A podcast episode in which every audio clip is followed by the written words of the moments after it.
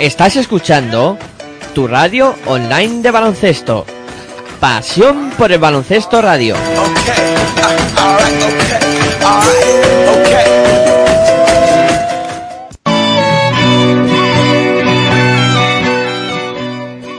El baloncesto femenino toma protagonismo y vuélvete loco con la hora de locos.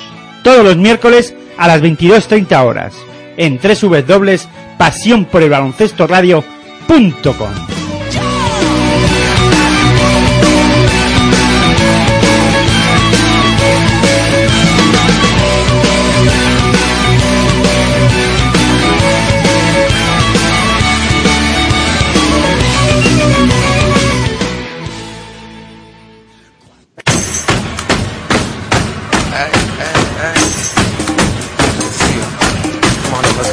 Estás escuchando tu radio online de baloncesto. Pasión por el baloncesto radio.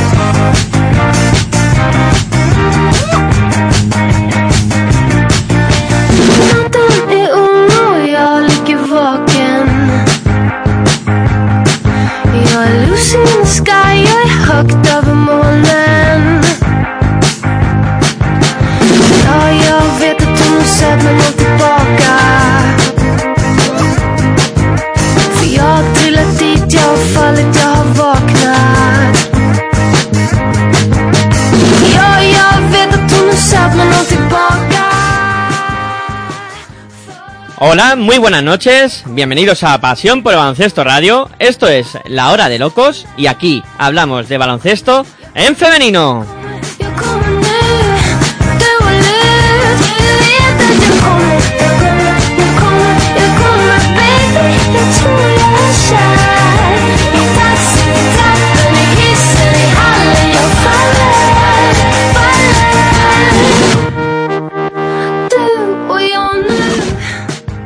Para contactar con el programa podéis hacerlo a través de nuestras redes sociales, en Twitter, en arroba baloncesto radio, la Beira R con mayúsculas y también en arroba la hora de locos, todas las iniciales de palabra con mayúsculas y locos con K de kilo.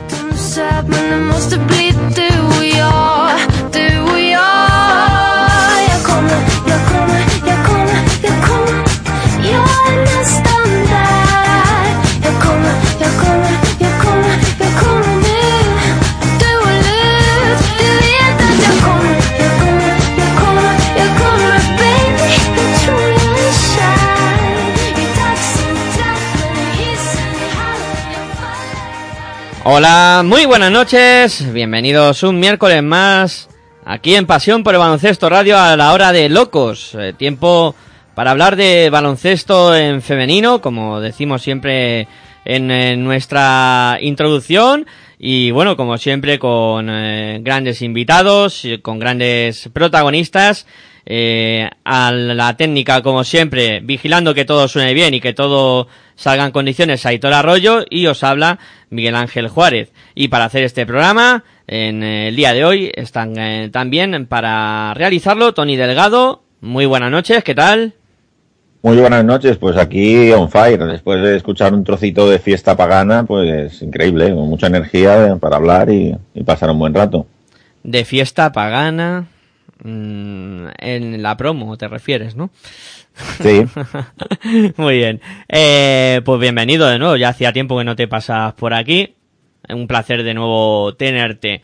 Eh, tenemos también a Cindy Lima. Muy buenas noches. ¿Qué tal, Cindy? Hola, buenas noches. Muy bien. Con muchísimas ganas de, hablar con la protagonista que tendremos más tarde. Eh, muy bien, así me gusta, que estéis con ganas y animados. también tenemos a Virginia Algora, muy buenas noches, ¿qué tal? Hola Miguel Ángel, buenas noches. Pues la verdad es que bien, con ganas de, un programa más y, además de hablar con la protagonista de hoy, pues de ver los partidos de la selección, que como dijimos la semana pasada, los podremos ver todos por Teledeporte. Joder, ¿y quién será? Me estáis, me estáis intrigando ya con la protagonista. Todos con ganas, todos con ganas. Y también tenemos a Luis Javier Benito. Muy buenas noches. ¿Qué tal? Hola, buenas noches. Yo también tengo ganas de hablar con la protagonista de hoy.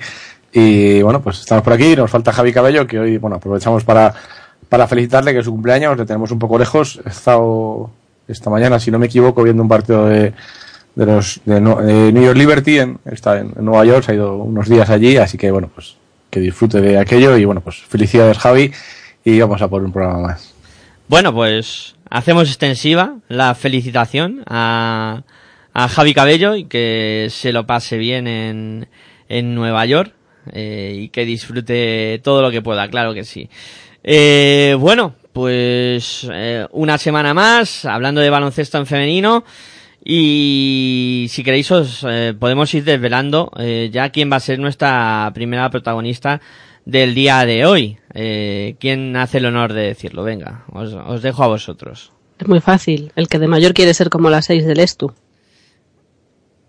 La 6 del Estu, que ahora, bueno, ahora es la 6 de un equipo que va de rojo en verano y de azul en, en invierno. Pues vamos a hablar con, con Silvia Domínguez. Pues bueno, pues develado ya el, el misterio, eh, vamos a poner un poquito de música, un rato, mientras que contactamos con eh, Silvia para, para hablar con ella y a ver qué impresiones tiene, que ya estarán eh, concentradas y preparando ya ese preolímpico que, que se viene prácticamente encima. Eh, no mováis, que enseguida estamos eh, por aquí con, con Silvia Domínguez.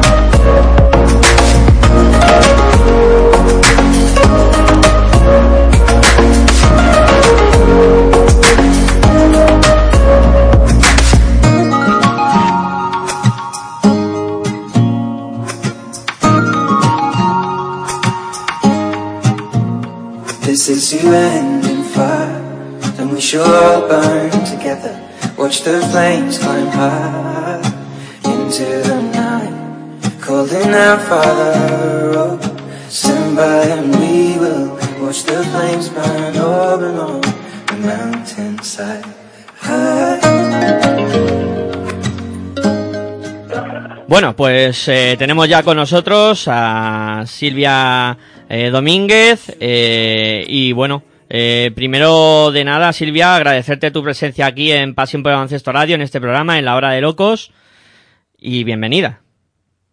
Muchas gracias. Y también tenemos que darle las gracias a, a Ivonne Landa, que ha hecho las gestiones para que te podamos tener hoy aquí. Y, y, bueno, yo la primera pregunta que te voy a hacer, soy Miguel Ángel, eh, y la primera pregunta que te, que te quiero hacer es, eh, ¿qué sensaciones eh, tienes de cara al, al preolímpico? Bueno, acabamos de, empezar esta concentración, entonces estamos un poco arrancando, pero, pero las sensaciones son positivas porque volvemos un poco a un trabajo que ya conocemos con, con un grupo de jugadoras que tenemos muy buen feeling dentro de la pista y, bueno, por ahora es todo lo que de lo que os puedo hablar, ¿no? Queda, quedan todavía días para el preolímpico, quedan torneos amistosos por jugar antes y, y ya ver un poco cómo, cómo va creciendo el equipo y por lo tanto hablar del preolímpico ahora mismo pues queda un poco lejano todavía. Eh, bueno, eh, decirte que, que aparte de, de, yo, en esta, en este programa estamos eh, Virginia Algora, Tony Delgado, Cindy Lima y Luis Javier Benito, y les voy a ir cediendo un poco el paso para que te vayan preguntando. Vale, perfecto. Hola Silvia, buenas noches. Soy Vivir. Eh, decías que eso, efectivamente, lleváis apenas tres días preparando, bueno, en esta concentración eh, y aún es como que es pronto, ¿no? Para hablar del preolímpico. Quizá este año, con, con estos partidos que habéis tenido del, pre-europeo, quizás sea más fácil, ¿no? El, el hecho de volver a juntaros, porque como que no ha pasado tanto tiempo desde la última vez. Sí, es algo, al final es algo positivo porque, porque bueno, han sido dos, dos concentraciones, dos ventanas en las que nos hemos visto, hemos podido trabajar, evidentemente de, de cara a la clasificación para, para el europeo del 2017, pero, pero a la vez nos, nos servía para crecer como equipo y, y bueno, eso ayuda mucho en cuanto a eh, el tiempo ¿no? que necesitamos para readaptarnos. Es muy rápido, creo que somos un, un grupo de jugadoras muy listo y en apenas dos tres entrenamientos pues tenemos mucha carga de, de, de la batería táctica ya hecha y, y los conceptos al, al no ser nuevos pues es mucho más fácil que nos ajustemos y que bueno que empecemos otra vez a, a disfrutar jugando. ¿Da miedo alguno de los rivales de, del preolímpico? Ah, pues bueno, todos, porque hay que tenerle respeto a todos y, y bueno, mm, yo he estado en el preolímpico de, del 2008 y bueno, pues es, ah, que hay partidos que se sacan mejor, peor, eh, que hay nervios, eh, hay mucha tensión porque es una clasificación para los Juegos Olímpicos que es algo que te puede pasar una vez en la vida y, y, por lo tanto pues, el respeto es máximo hacia todos los rivales y ahora mismo solo podemos pensar en, en China que es, que es nuestro primer rival y, y a partir de ahí pues iremos viendo Y bueno, hola, hola Silvia, soy Luisja. Te quería preguntar por ese, por esa China de ese primer día, vale que lleváis solo dos días, pero bueno, el, el, el europeo empieza pues el día 13, quedan todavía dos semanitas. Eh, hablábamos la semana pasada con Lucas, tenéis entre medias unos rivales importantes, una preparación contra rivales que van a jugar el, el preolímpico o van a jugar los Juegos Olímpicos. Eh, es importante, ¿no? Esos rivales de cara luego a un, a un primer partido contra China que, que, que en teoría puede ser el complicado del, del primer grupo. Sí, eh, creo que es importante. eh, Jugaremos contra algunos equipos que ahora mismo, en este momento, están más rodados que, que nosotras y, bueno, y, no sé cuánto de preparación va a hacer China, pero seguramente bastante, ¿no? Ya que su liga, pues como sabéis, acaba mucho antes que, que, que, bueno que, que las de nuestras jugadoras internacionales y, y llevarán tiempo preparando ese preolímpico. Mm, Para nosotros pues es importante cada partido que juguemos de preparación pues porque nos va a ayudar a, a seguir creciendo y, empezamos con, con ese torneo esa semana en San Fernando que, que, tenemos dos rivales complicados. Buenas noches, Silvia. Soy Tony Delgado. Te quería preguntar cómo es como, como capitana Laia Palau y si crees que tú, como, ejerciendo como capitana en el Perfumerías Avenida, te pareces un poco a ella en, en eso, en, en cómo se comporta en la pista y fuera de la pista. Bueno, eh, Laia lleva muchos años pues, como jugadora de baloncesto, como base, eh, ha sido capitana pues, eh, en Roscasares y, y, y bueno, en, sus años en V Barça también. Entonces, bueno, tiene, tiene madera de, de líder, ¿no? Dentro y fuera de la pista. Eh, yo llevo men menos años en esto y Laia se nota que es una jugadora veterana, una persona, bueno, que, facilita mucho la vida a la gente que tiene alrededor y una tía muy abierta. Entonces, bueno, con, para las jóvenes yo creo que es un lujo ahora mismo eh, encontrarse con, con Laia Palau y disfrutar de Laia Palau. Y Cindy, uy, Cindy te iba a decir, es que Cindy te preguntará después, Silvia. Eh, siguiendo hablando de, de Laia Palau, ¿quién crees que puede tener el relevo de la capitanía en la, en la selección?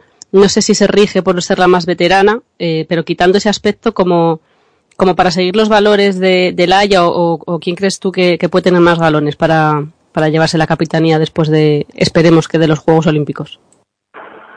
Bueno, no sé, el tema este pues evidentemente sí que, que, que, tiene que ser una jugadora que tenga peso en el equipo, que lleve años. Yo creo que esas decisiones se toman un poco pues no del entrenador, la federación y, y bueno también que, que, que, que, las jugadoras pues hay jugadoras que no quieren esa responsabilidad entre comillas, porque, o porque les parece un, un peso, o tener que preocuparse también entre comillas de, de, de más cosas o lo que sea y no quieren llevar eso, ¿no? Entonces, bueno, eh, no lo sé, es algo que cuando cuando pues la haya decida no estar o se retire, pues ya Pero esperemos poder seguir disfrutando de Laia. Lo, que os puedo asegurar es que sea quien sea, para quien sea el relevo, lo, lo va a tener complicado porque, porque bueno, Laia es una magnífica capitana. Hola Silvia, soy Cindy. Soy Cindy Lima, encantada de conocerte. sí, es la primera vez que hablamos. Eh, yo tenía una duda sobre el tema de la liga. Eh, eh, este, este año has tenido, habéis tenido momentos un poco de todo, ¿no? Con el Salamanca. Yo querría que me, que me, desde el punto de base, cómo se vive a lo mejor un equipo que en algunas en algunos momentos parecía que fue, era un gran reto porque parecía un, poco anárquico. Desde el punto de vista de base, ¿cómo se vive eso? ¿Ha sido el equipo más difícil de dirigir que has tenido nunca? Bueno, eh, a ver, ha sido un poco complicado, pues, eh, porque porque creo que había mucha gente o muchas en el equipo con a las que les faltaba experiencia de, pues eso, de jugar finales, de, de jugar en Euroliga y, y bueno, pues en, en esos momentos importantes de la temporada en los que el equipo tenía que dar un paso adelante, pues, pues no, no hemos estado, ¿no? Y para mí, pues, era, no sé, eran momentos muy difíciles como jugadora, como capitana, y, y son los que más he sufrido. Pero, bueno, eh, no sé, todo el cambio de jugadoras que ha habido durante el año, eh, luego hemos tenido un cambio de entrenador, pues, pues son cosas que a veces eh, a un equipo le dan no sé, un vuelco y ayudan, otras veces desestabiliza un poco y, y bueno, quizás en, en ese equipo pues nos, nos ha costado un poco reaccionar, ¿no? Cuando han ido pasando cosas y, y cuando venían los momentos importantes, pues creo que ha muchas jugadoras que, que han pagado esa falta de experiencia, pues eh, viviendo esos partidos en vez de como oportunidades para crecer, pues quizás con, con tensión, con demasiada tensión que les ha hecho pues no brillar en esos partidos. Hola Silvia, soy de nuevo Tony. Te quería preguntar por qué, has aprendido en esta temporada con Perfumerías Avenida, pues en esos altos y bajos. Y antes hablabas también, esta es una segunda pregunta, por esas responsabilidades que hay gente que a lo mejor no, pues no quiere o, no le apetece seguir? ¿Qué, ¿Cuáles son esas responsabilidades que tiene una capitana? Um, bueno, voy a contestarte así por partes. Primero, pues, pues bueno, eh, sobre todo, pues a ponerme, eh, lo que he aprendido este año, pues a ponerme en situación de, de todo el mundo, porque yo venía de jugar en Ekaterimburgo, pues con unas expectativas altísimas y, bueno, vengo a Salamanca, pues con un rol diferente, con unos objetivos diferentes y con unas compañeras muy diferentes, ¿no? Entonces mi nivel de exigencia de mí misma es muy alto y, y hacia mis compañeras también, pero bueno, tenía que adaptarme al sitio en el que estaba y int intentar ayudar, ¿no? A todo el mundo para que se sintiera bien y rindiera lo mejor posible. De, también el, el volver y el hecho de ser pues capitana, pues lo mismo. Eh, intentar también que, que, que mis compañeras pues eso, que, que vieran el 100% siempre, que no hubiera conflictos, bueno, pequeñas cosas para que todo fuera mejor.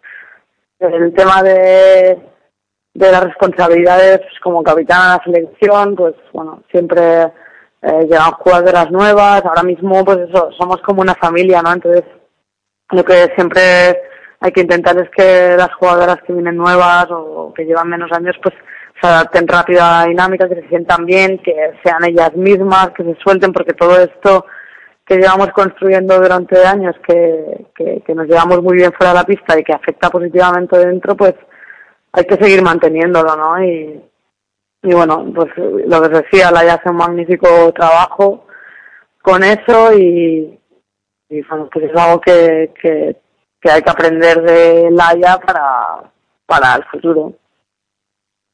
Eh, Silvia, me imagino que ahora, unas semanas después de haber ganado la liga, pues el recuerdo que queda evidentemente tiene que ser bastante bonito. Pero ¿qué pasó por vuestras cabezas o por la tuya en particular después del partido de, Girona, cuando veis que, solo tenéis una oportunidad para ganar el título, que se os ha escapado la Copa de la Reina y que la Euroliga también se os escapó y la única manera de rematar la temporada era, ganando el tercer partido en Bisburg?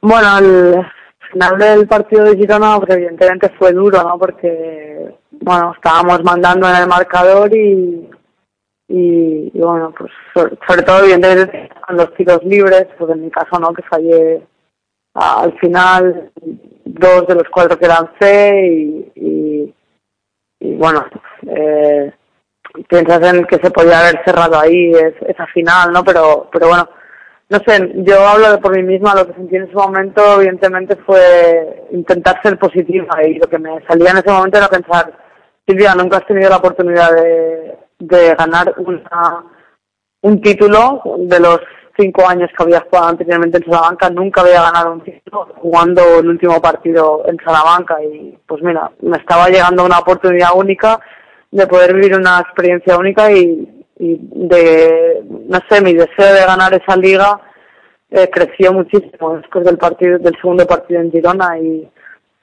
bueno, por tanto ahora que ya ha pasado todo y, y que, hemos ganado la liga, pues fue algo increíble jugar ese tercer partido en, en y poder ganar la liga.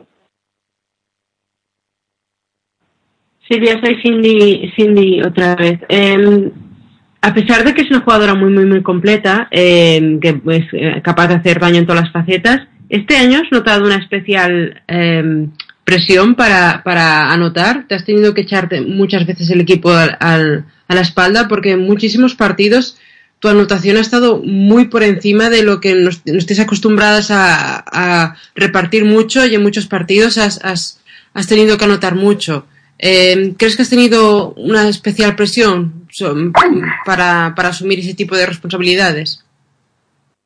Bueno, parece que hemos tenido algún problema con la conexión de, de Silvia Domínguez. Eh, enseguida eh, vamos a tratar de, recuperarla y estaremos de nuevo hablando con, con ella. Eh, una pausita y enseguida retomamos la entrevista con Silvia Domínguez.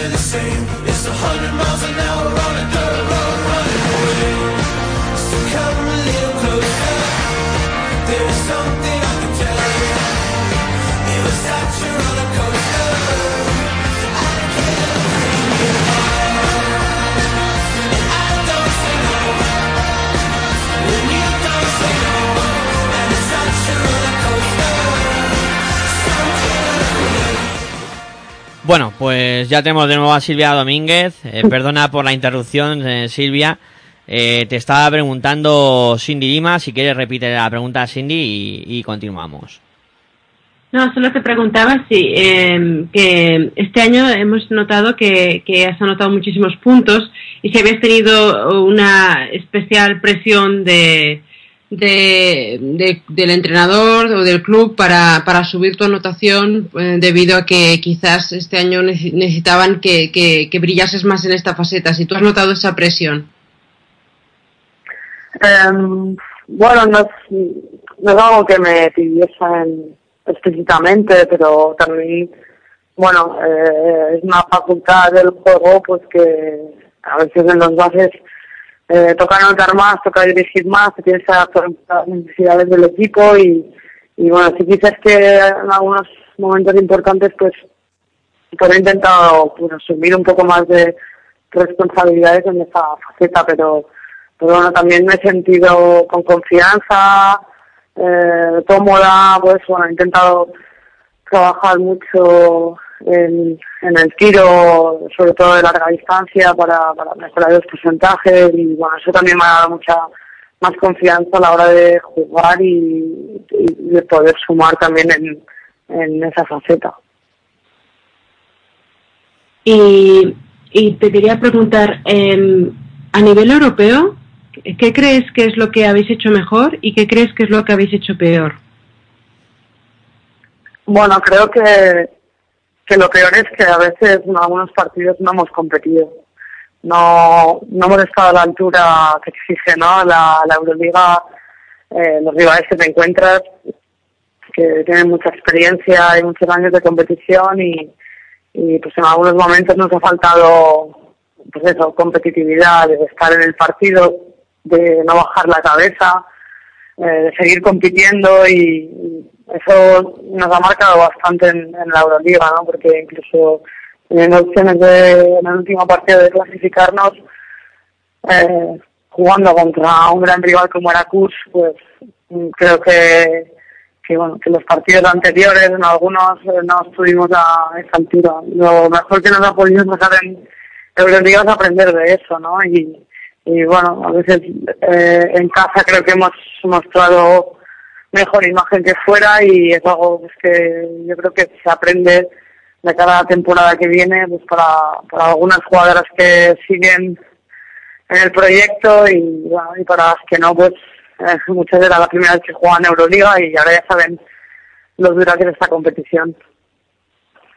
De eso te quería preguntar yo, eh, uy, Silvia, eh, en- relacionado con que bueno hay varias jugadoras que siguen del año pasado y las que vienen vienen muchas, unas cuantas jovencitas que no tienen mucha experiencia o no nada de experiencia en Euroliga y otras que sí tienen experiencia en Euroliga. Esa mezcla de, para el año que viene os- a priori os tiene que hacer mucho bien, ¿no? Y cómo lo, cómo lo ves tú como una jugadora ya veterana y como capitana del equipo y como que conoces el equipo y conoces además una de ellas, Laura Quevedo, que está contigo ahora estos días allí en, en Cádiz. Bueno, en el caso de las jóvenes eh, jugadoras que vienen, pues al final el, el hambre, el deseo que tengan de, de, pues, estar en un equipo así, de tener la oportunidad esta eh, de jugar en Euroliga, pues bueno, eh, yo, yo la tuve también a los 19 años cuando fiché en Salamanca y, bueno, el trabajo que hagan día a día eh, pues les hará crecer a ellas a la, a la vez que les hace, hace crecer al equipo, ¿no? Eh, bueno, creo que, que, que tendrán que adaptarse a, a, lo que es estar en perfumerías de avenida y, lo que es pues eso, eh, tener objetivos grandes en, en competición nacional y bueno, y sobre todo ilusión en Euroliga, pero, pero espero que, que podamos eh, competir un poco más que, que la temporada pasada. Las otras jugadoras pues, que se incorporan algunas repiten y por lo tanto no es la primera vez que, están en, Europa y algunos fichajes pues mm, hay jugadoras que llevan 8 o 10 años jugando la competición y por lo tanto pues eso nos da un poco de pues de tranquilidad en cuanto a, eso a, a poder competir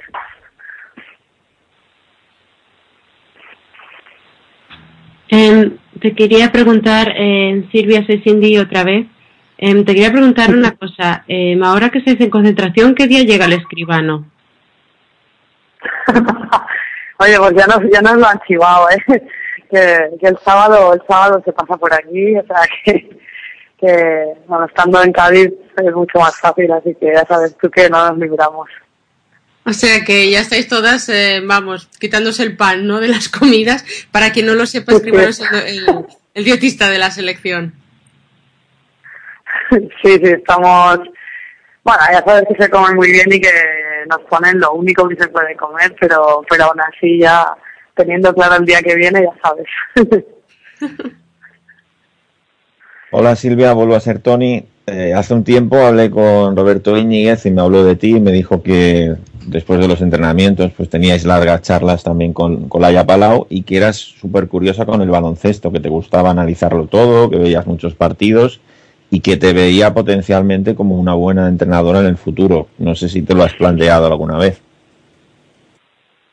Eh, ahora mismo, ahora mismo no, y no sé si tendría la paciencia necesaria que, bueno, que hay que tener carácter, pero también hay que tener paciencia para ser entrenador y, y bueno, por ahora, mm, así visualizando muy, muy lejos, no sé, me gusta también mucho el tema técnica individual y, y no sé, yo que tengo el, la suerte, ¿no? De cada verano entrenar a nivel individual muchos aspectos del, del juego, pues es algo, es un trabajo que me gusta mucho y que no me importaría hacer así a nivel individual con jugadores o jugadoras, pero así como entrenadora de un equipo, a pesar de que es verdad que, que bueno,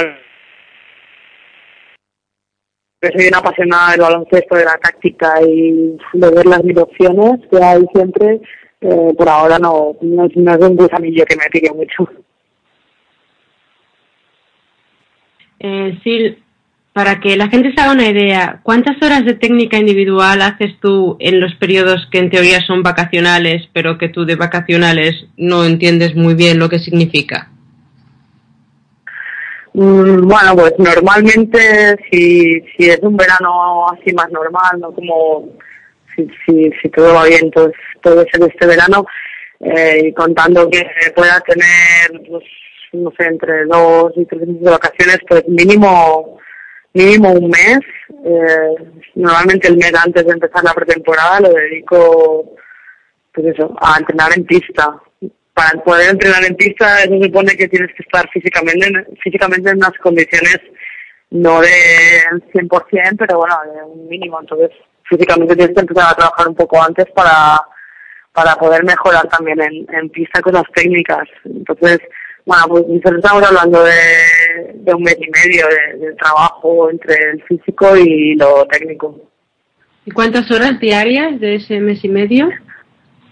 Bueno, pues em, lo que es la parte técnica, normalmente hacemos entre una hora y media a dos, eh, los, normalmente los cinco, días a la semana, y la parte física, pues que es complementaria cuando estás trabajando con la técnica, pues bueno, igual es menos, pero pero bueno, quizás dos tres días a la semana, pues, ah, pues eh, te pones con pesas con trabajo eh, físico. Pero bueno, al tener la, la hora y media de trabajo técnico individual, significa que estás haciendo muchísimas repeticiones de todo y que a la vez trabajas también mucho cardio.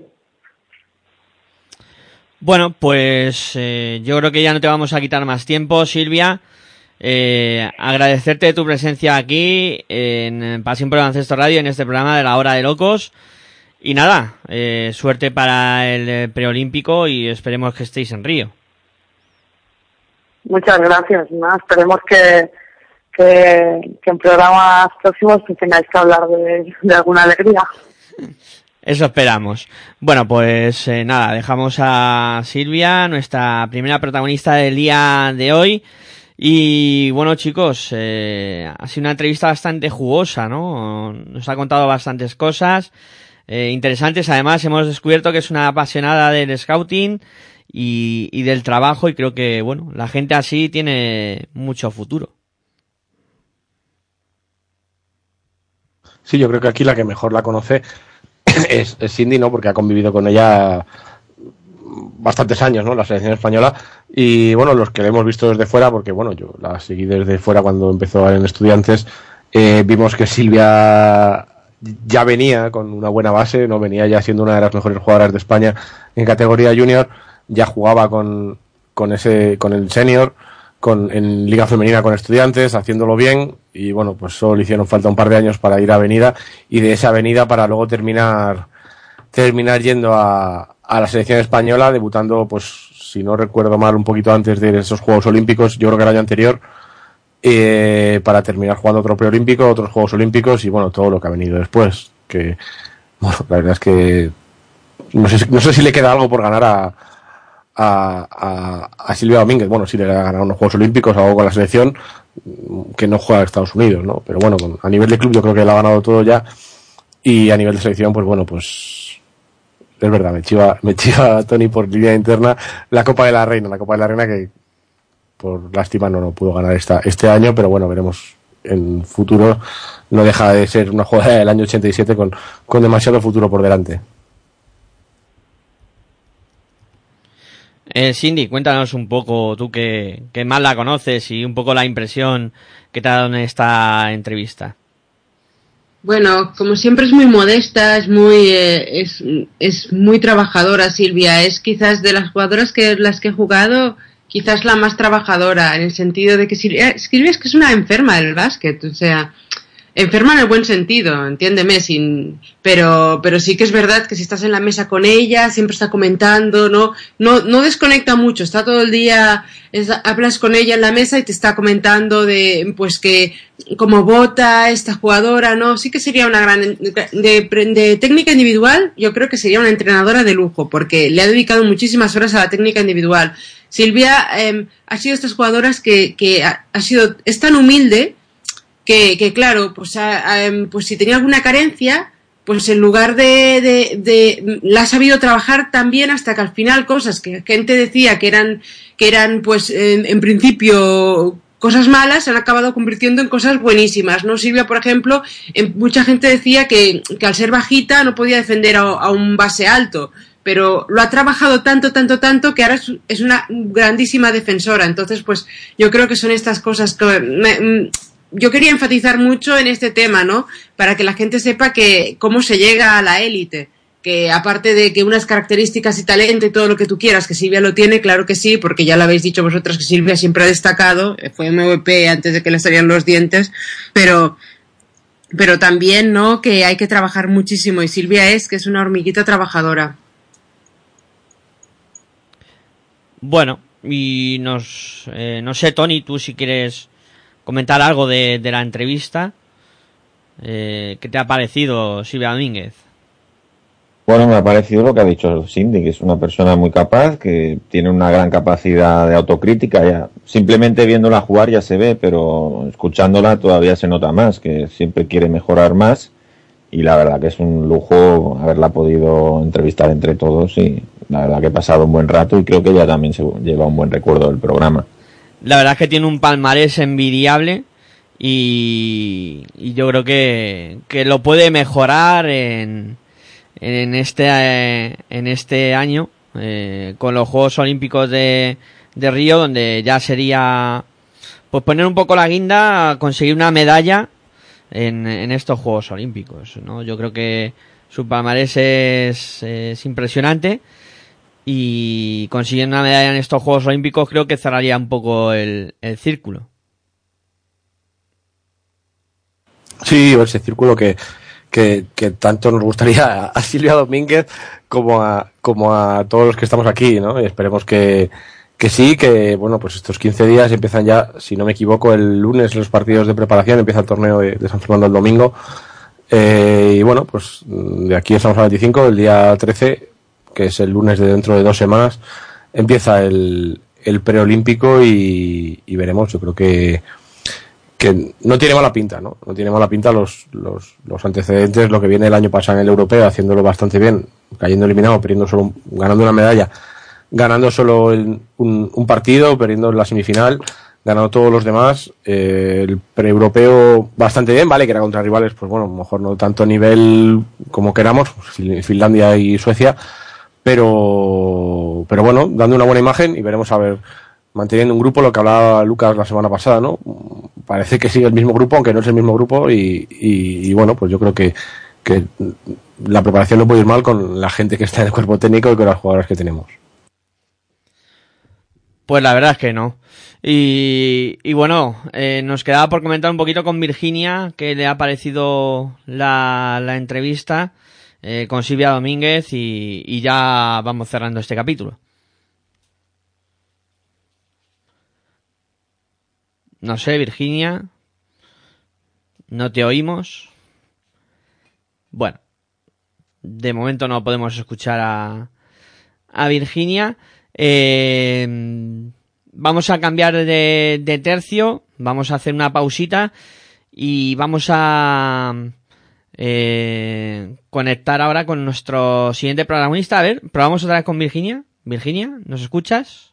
Sí, os escuchaba, pero no me daba la opción de poder hablar. Vale, ahora que puedes hablar, si me has escuchado la pregunta. Sí, te eh, la escuché, aunque lo que no escuché ha sido la entrevista completa a Silvia porque se me fastidió el tema y me quedé pues a la mitad. Pero bueno, la verdad es que, eh, lo, que lo que le he podido escuchar, pues bien, bastante interesante. Además, eh, me ha sorprendido porque se nota que ya, bueno, pues eso, que lleva años y capitanía a sus espaldas y, y las respuestas eran, pues eso, de una tía veterana, ¿no? Que hay, veces que a lo mejor llamamos a gente que era un poquillo más de corte y, hace respuestas más breves. En este caso, la verdad es que me, ha dado mucha rabia que se me cortase la conexión porque estaba siendo bastante interesante, la verdad. Pues como habitualmente, aquí en, en la hora de locos en Pasión por el Baloncesto Radio. Y ahora eh, vamos a poner un poquito de, de pausa en el programa y contactar con nuestro siguiente protagonista que creo que también va a dejar eh, muy buenas impresiones la, entrevista que vamos a tener con, Germán eh, Monge, que, es el, eh, el presidente de la Federación Vizcaína de Baloncesto y candidato a presidente de la Federación Española de Baloncesto con la candidatura eh, sumando básquet. Eh, bueno, lo dicho, un poco de pausa y enseguida estamos con Germán.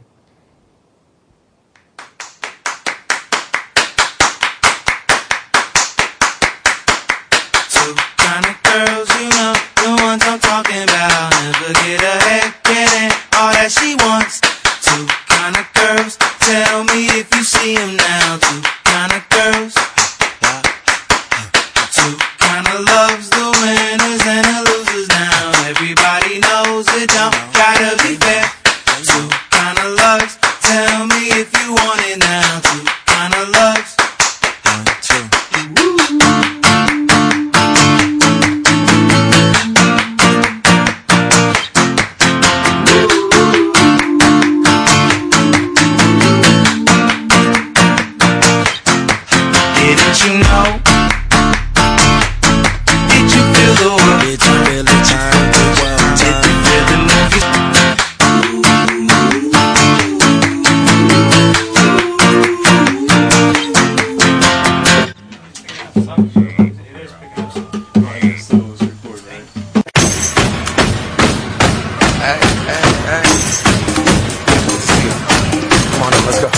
Estás escuchando tu radio online de baloncesto.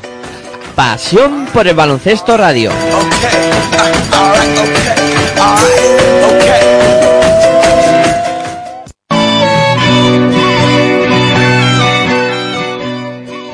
El baloncesto femenino toma protagonismo y vuélvete loco con la hora de locos. Todos los miércoles a las 22.30 horas.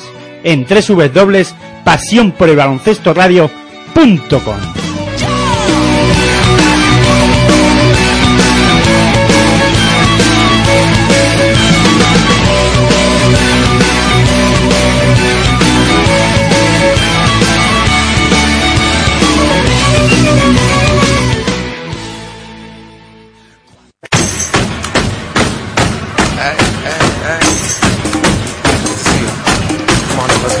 Estás escuchando tu radio online de baloncesto.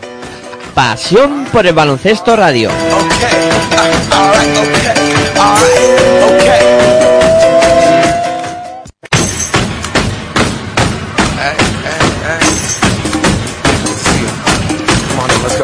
Estás escuchando tu radio online de baloncesto. Pasión por el baloncesto radio. Bueno,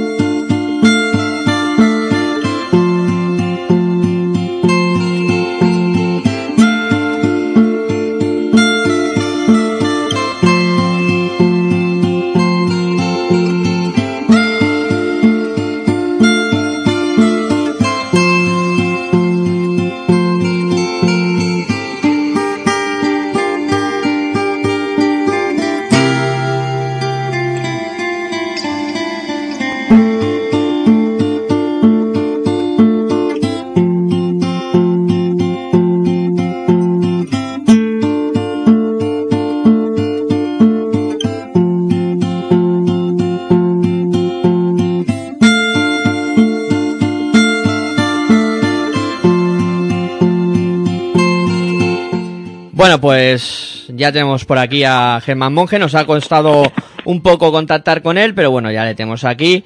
Muy buenas noches y bienvenido a Pasión por el Baloncesto Radio y a la Hora de Locos. Hola, buenas noches, ¿qué tal? Eh, muy bien. Eh, bueno, mm, aparte del agradecimiento de estar por aquí, discúlpanos por un poco la tardanza en contactar contigo. Eh, me llamo Miguel Ángel eh, y bueno, cuéntanos un poco eh, qué persigue tu candidatura, Sumando Básquet, para mejorar el mundo de- del baloncesto. Bueno, pues eh, nuestra candidatura Sumando Básquet es un proyecto compartido con más gente, con más federaciones, con más gente del baloncesto español, que lo que queremos y proponemos es una alternativa, una transformación al modelo de gobierno, de dirección que ha tenido la Federación Española en los últimos años. Eh, aparte del modelo y del gobierno, también imagino que para proponer nuevas ideas para mejorar el, el baloncesto eh, nacional, ¿no? Porque es evidente que.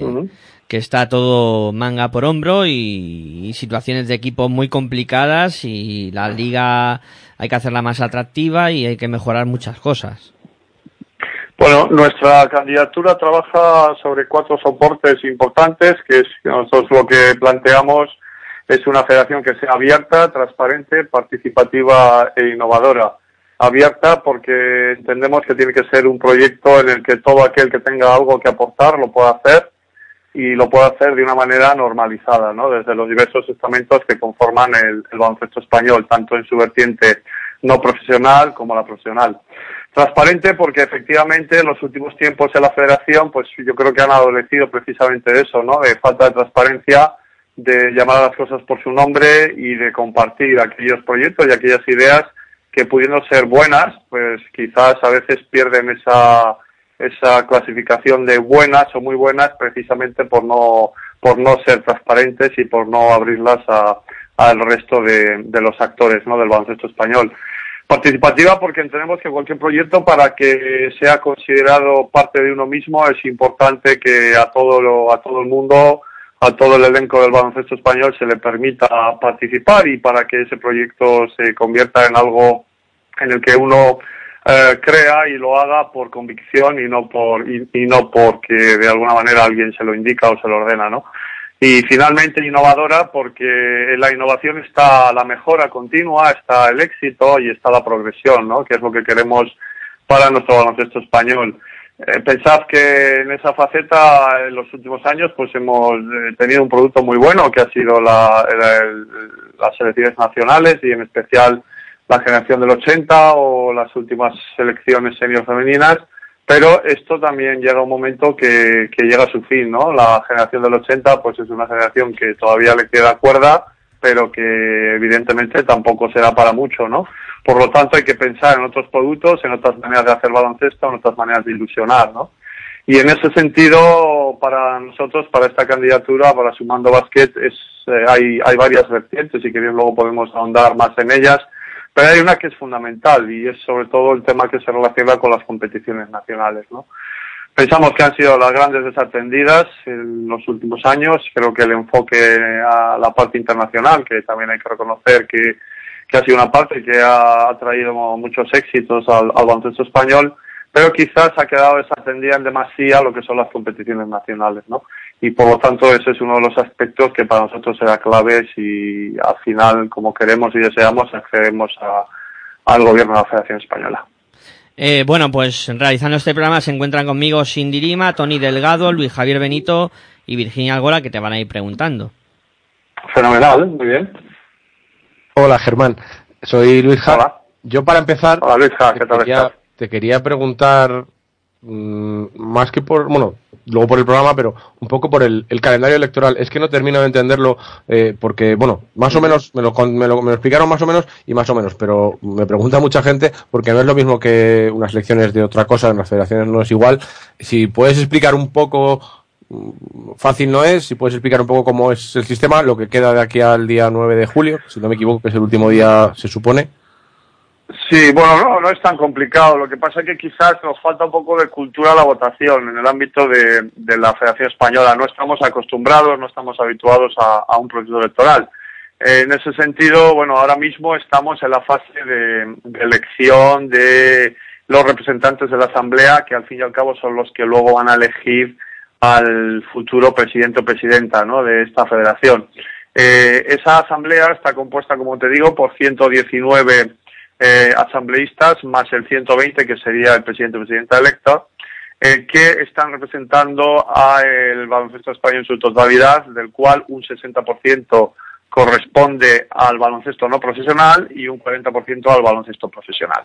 De ese 40% del baloncesto profesional, pues una parte es la ACB, que tiene 18 representantes de esa asamblea de 119, que corresponde a cada uno de los clubes del ACB. Eh, por otra parte están los eh, seis representantes del estamento de entrenadores profesionales, que corresponden a entrenadores, eh, pues como te digo, que en este momento son profesionales en, España, que entrenan en la ACB, básicamente. Y luego hay cuatro representantes que corresponderían con el estamento arbitral, árbitros profesionales, que básicamente son los árbitros que están adscritos a la AEVA. Y esto, en la parte profesional, se completaría con los 12 representantes del ABP, de la Asociación Baloncestistas Profesionales, que representaría la parte de jugadores profesionales. Eso sería el 40%, como te digo, de, del baloncesto español en su vertiente profesional. El otro 60 corresponde al no profesional, que a su vez está compuesto por 27 clubes no profesionales que se eligen en circunscripción autonómica. Esto quiere decir que cada una de las 19 federaciones tiene asignado un número de representantes de clubes no profesionales en función, a su vez, del número de clubes no profesionales que, de los que dispone cada comunidad autónoma, ¿no? Pues, por ejemplo, el caso del País Vasco le corresponden dos, el caso de Cataluña le corresponden cuatro y así para cada una de las comunidades autónomas, ¿no? Eh, por otra parte, existen 18 representantes de los jugadores no profesionales que serán, que se elegirán en el ámbito estatal, en este caso, lo mismo que para entrenadores y árbitros, por todos los entrenadores, árbitros y jugadores en cada uno de los tres estamentos no profesionales que existen en España, ¿no? Por, en este sentido, hay 18 que representan a los jugadores no profesionales. Eh, creo que son, te hablo de memoria porque son muchos números, pero en el caso de los entrenadores no profesionales creo que son 10 y en el caso de los árbitros no profesionales eh, pienso que son 6. A eso eh, tenemos que unirle los votos de los 19 eh, presidentes autonómicos, que cada uno de ellos son miembros natos de la Asamblea y por lo tanto tienen voz y voto, y con esto sumaríamos los 119. Creo que no me he dejado ninguno, ¿no? Entonces, una vez que el día 4 de junio se elija a esa Asamblea, eh, ahora estamos precisamente en el periodo de voto por correo, que se cerrará el próximo sábado 28 a las 2 de la tarde, para la semana siguiente completarlo con el voto presencial en Madrid el 4 de julio.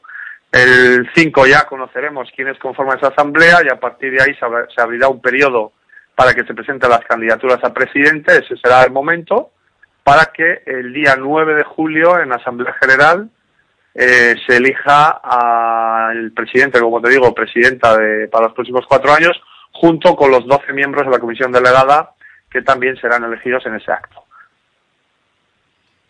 Hola Germán, soy Virginia Algora. Eh, la verdad Hola, es que Virginia, ¿qué tal? bastante interesante. dejado ya muertos, ¿no? Con Sí. lo que os he contado dejado muertos, ¿no?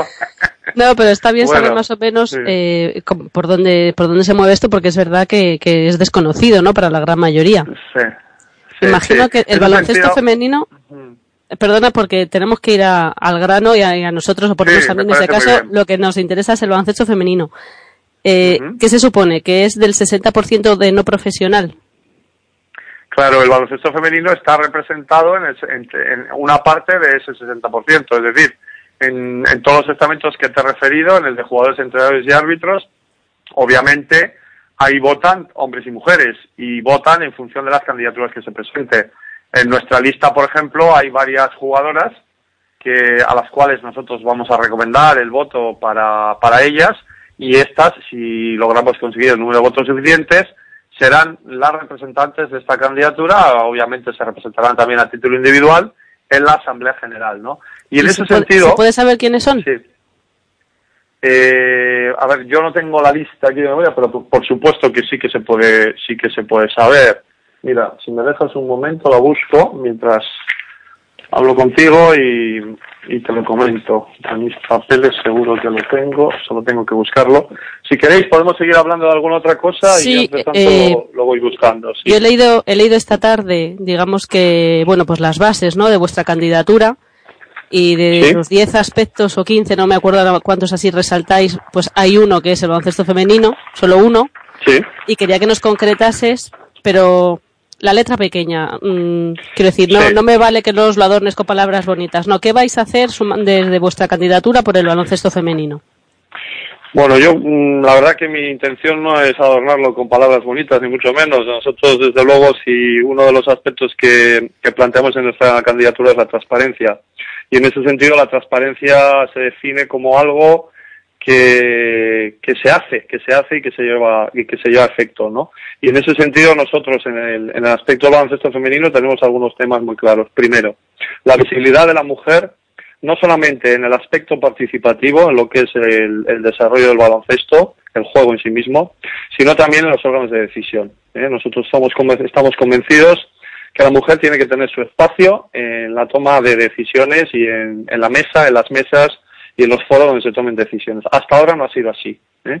Si tú haces un pequeño repaso de cuáles son los presidentes autonómicos de nuestro baloncesto, todos son hombres, absolutamente todos, y que yo sepa, solo hay una presidenta en el ámbito no autonómico, en el territorial, que es Vanessa Asensio, la presidenta de la, de la Federación Guipuzcoana de Baloncesto. El resto, eh, si no me equivoco, son todos hombres. Eso por una parte, ¿no? Con respecto a lo que es el, el juego en sí mismo, el, el deporte del baloncesto en sí mismo, para nosotros es importante en el tema de la mujer ser respetuosos con las competiciones en las que participa. Desde luego, para nosotros no es de recibo, por ponerte un ejemplo, que la sede de la Copa de la Reina se decida 48 horas antes, eh, en este caso de la Liga Femenina, 48 horas antes, y esto suponga pues que haya habido equipos que inicialmente se habían podido clasificar por méritos deportivos y que por mor de esa decisión 48 horas antes, insisto, pues se han podido quedar fuera, ¿no? Yo creo que eso es una falta de respeto a la propia a la propia competición, ¿no?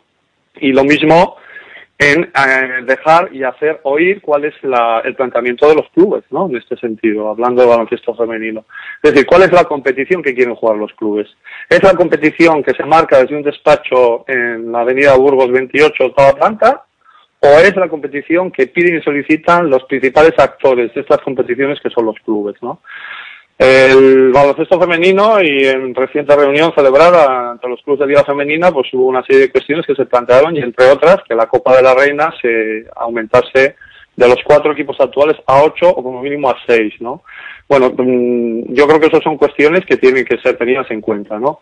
Que la liga femenina, que efectivamente es una liga que no vamos a entrar en detalles, pero que tiene una visibilidad mucho menor de lo que lo tienen las ligas masculinas, pues eh, en ese sentido yo creo que nosotros planteamos que tiene que haber una discriminación positiva para potenciar esas ligas y hacer esa liga más atractiva, ¿no? Eh, esa es otra de las cuestiones que nosotros planteamos en, en nuestro programa. Otro tema también importante para nosotros es buscar la fórmula y no es fácil y no es sencilla, pero como mínimo hay que sentarse en una mesa, debatirla y tratar de buscar soluciones para que nuestros jóvenes valores y no tan jóvenes del baloncesto femenino no tengan que emigrar de España para poder, en unos casos, compatibilizar su formación con la práctica deportiva, que son los casos de nuestras jóvenes figuras que marchan a Estados Unidos, pues con, ese objetivo, muchas veces más que solo para jugar, pues para poder mejorar a lo mejor su nivel de inglés o, o poder desarrollar, eh, como puede, como ocurre y como se puede desarrollar en América, la práctica del baloncesto pues con una carrera universitaria, ¿no? Y en el caso de nuestras jugadoras ya más, más asentadas, pues que no se nos tengan que ir a, Turquía o, o no que no se nos tengan que ir, que no encuentren tan atractivo irse a Turquía, a China o a, o a estos países donde se están yendo porque el nivel de nuestra competición o los medios que se ponen eh, para poder desarrollar nuestra competición en España pues sean limitados, ¿no? Eh, a grosso modo y en un, en, una, en un primer resumen, estos serían los aspectos que nosotros eh, nos gustaría poner en valor en, en, en, esta candidatura y poder desarrollar si llegamos a la presidencia. Eh, bueno, eh, por ir eh, casi acabando ya, le cedo el testigo a Cindy que te quiere preguntar y, y vamos cerrando. Sí, si te parece, sí quería indicaros algunos nombres de jugadoras que van en nuestra lista. En este sentido, eh, tenemos a Sandra Molero, por ejemplo, o a María Hernández, o incluso a Marta Gutiérrez, que son eh, mujeres que van en, que van en nuestra en nuestra candidatura y que las presentamos eh, como candidatas. También tenemos el caso de Nayara Díez. Eh, bueno, en principio de las 18 de las 18 candidaturas por estamento de jugadores que presentamos, estas serían mujeres y estas estarían integradas dentro de nuestra de nuestra plancha o por lo menos serían jugadoras a las que nosotros vamos a proponer para ser votadas. Bueno, pues no te vamos a quitar más tiempo, Germán. Eh, lo único agradecerte ya la, la presencia aquí en, en, Pasión por Baloncesto Radio, en este programa de, de, la hora de locos, y a ver eh, qué pasa en esas elecciones y, y, suerte. Bueno, a mí si me permitís, sí, Luis sí me gustaría eh, insistir en, en, el tema de los modelos. ¿eh? Yo creo que es importante y yo creo que aquí el votante tiene que ser tiene que ser crítico y tiene y tiene que verlo claro si eh, queremos seguir con un modelo de continuismo en este caso eh, visualizado en, en, dos candidaturas que, que en principio parecen dos diferentes pero que pero que se unen en una que es el caso de, de la candidatura de Jorge Garbajosa y de Arturo Aguado y por otro lado el, proyecto transformador, el, el, proyecto de cambio, el proyecto ilusionante, que es el proyecto que Sumando Vázquez presenta. Creo que son dos modelos absolutamente opuestos, uno que se basa en la dirección presidencialista y otro el nuestro que se basa en la dirección participativa. Eh, cuando todos construimos un proyecto y lo hacemos nuestro, eh, normalmente ese proyecto es mucho más sólido que cuando, ¿por qué? Pues porque creemos en él. Las personas que participan no lo hacen porque alguien se lo dice, sino que lo hacen convencidas. Y cuando tú un proyecto lo haces por puro convencimiento, eh, siempre va mucho mejor y funciona mucho, mucho mejor que cuando los proyectos vienen impuestos y sin demasiada reflexión. Y yo eso sí es un mensaje que quiero mandar desde aquí eh, no, nuestro proyecto no es un proyecto destructivo, no se trata, como algunos dicen, de tirar abajo la casa y volverla a levantar, se trata de transformarla, se trata de, de que sea un proyecto serio, que sea un proyecto transparente y sobre todo que sea un proyecto compartido tanto por el baloncesto no profesional como por el profesional, porque el que entienda quiera ser presidente, y ese es el caso, en este caso de nuestra candidatura y que viene representada en mi figura, eh, tiene que ser el presidente de todo el baloncesto español. Bueno, pues eh, agradeciendo la presencia de, de Germán Monge, eh, vamos a, a, hacer una pequeña pausa y continuamos con, con, el programa de hoy, que todavía hay cosas eh, bastantes bastante interesantes eh, para, para cerrarlo. No mováis que enseguida estamos con vosotros de nuevo. thank you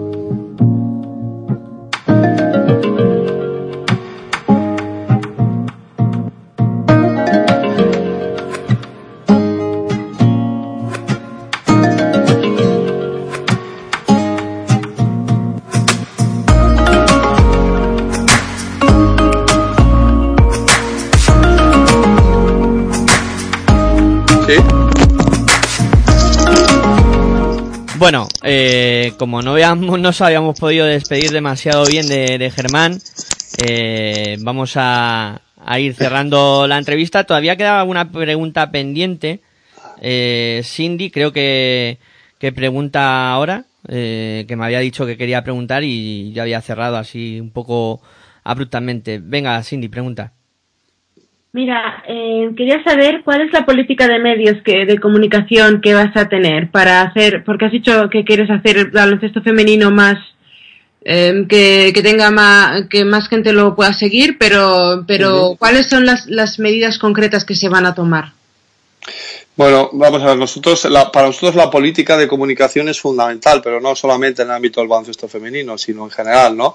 Si, además, Perdona, es algo... perdona, perdona que te ¿Sí? corte, pero yo, nosotros, nosotros- para nosotros es importante, como es un programa solo de baloncesto femenino, para- eh, por eso eh, yo específicamente para- en el básquet femenino, ¿cuáles serían, por ejemplo, tres ejemplos de, de temas que, que, iba- que, que haríais para que para, para potenciarlo? En Sí, te lo quería introducir porque para nosotros lo, lo que quería ponerte en valor es que la comunicación es fundamental eh, para hacer visible, para visibilizar nuestro producto, que al fin y al cabo son las competiciones básicamente y las selecciones nacionales, ¿vale? Entonces, en ese sentido, eh, si, eh, no, no vale solo con hacer las cosas, sino que además eh, hay que informar y hay que visibilizar que las cosas se hacen, ¿no?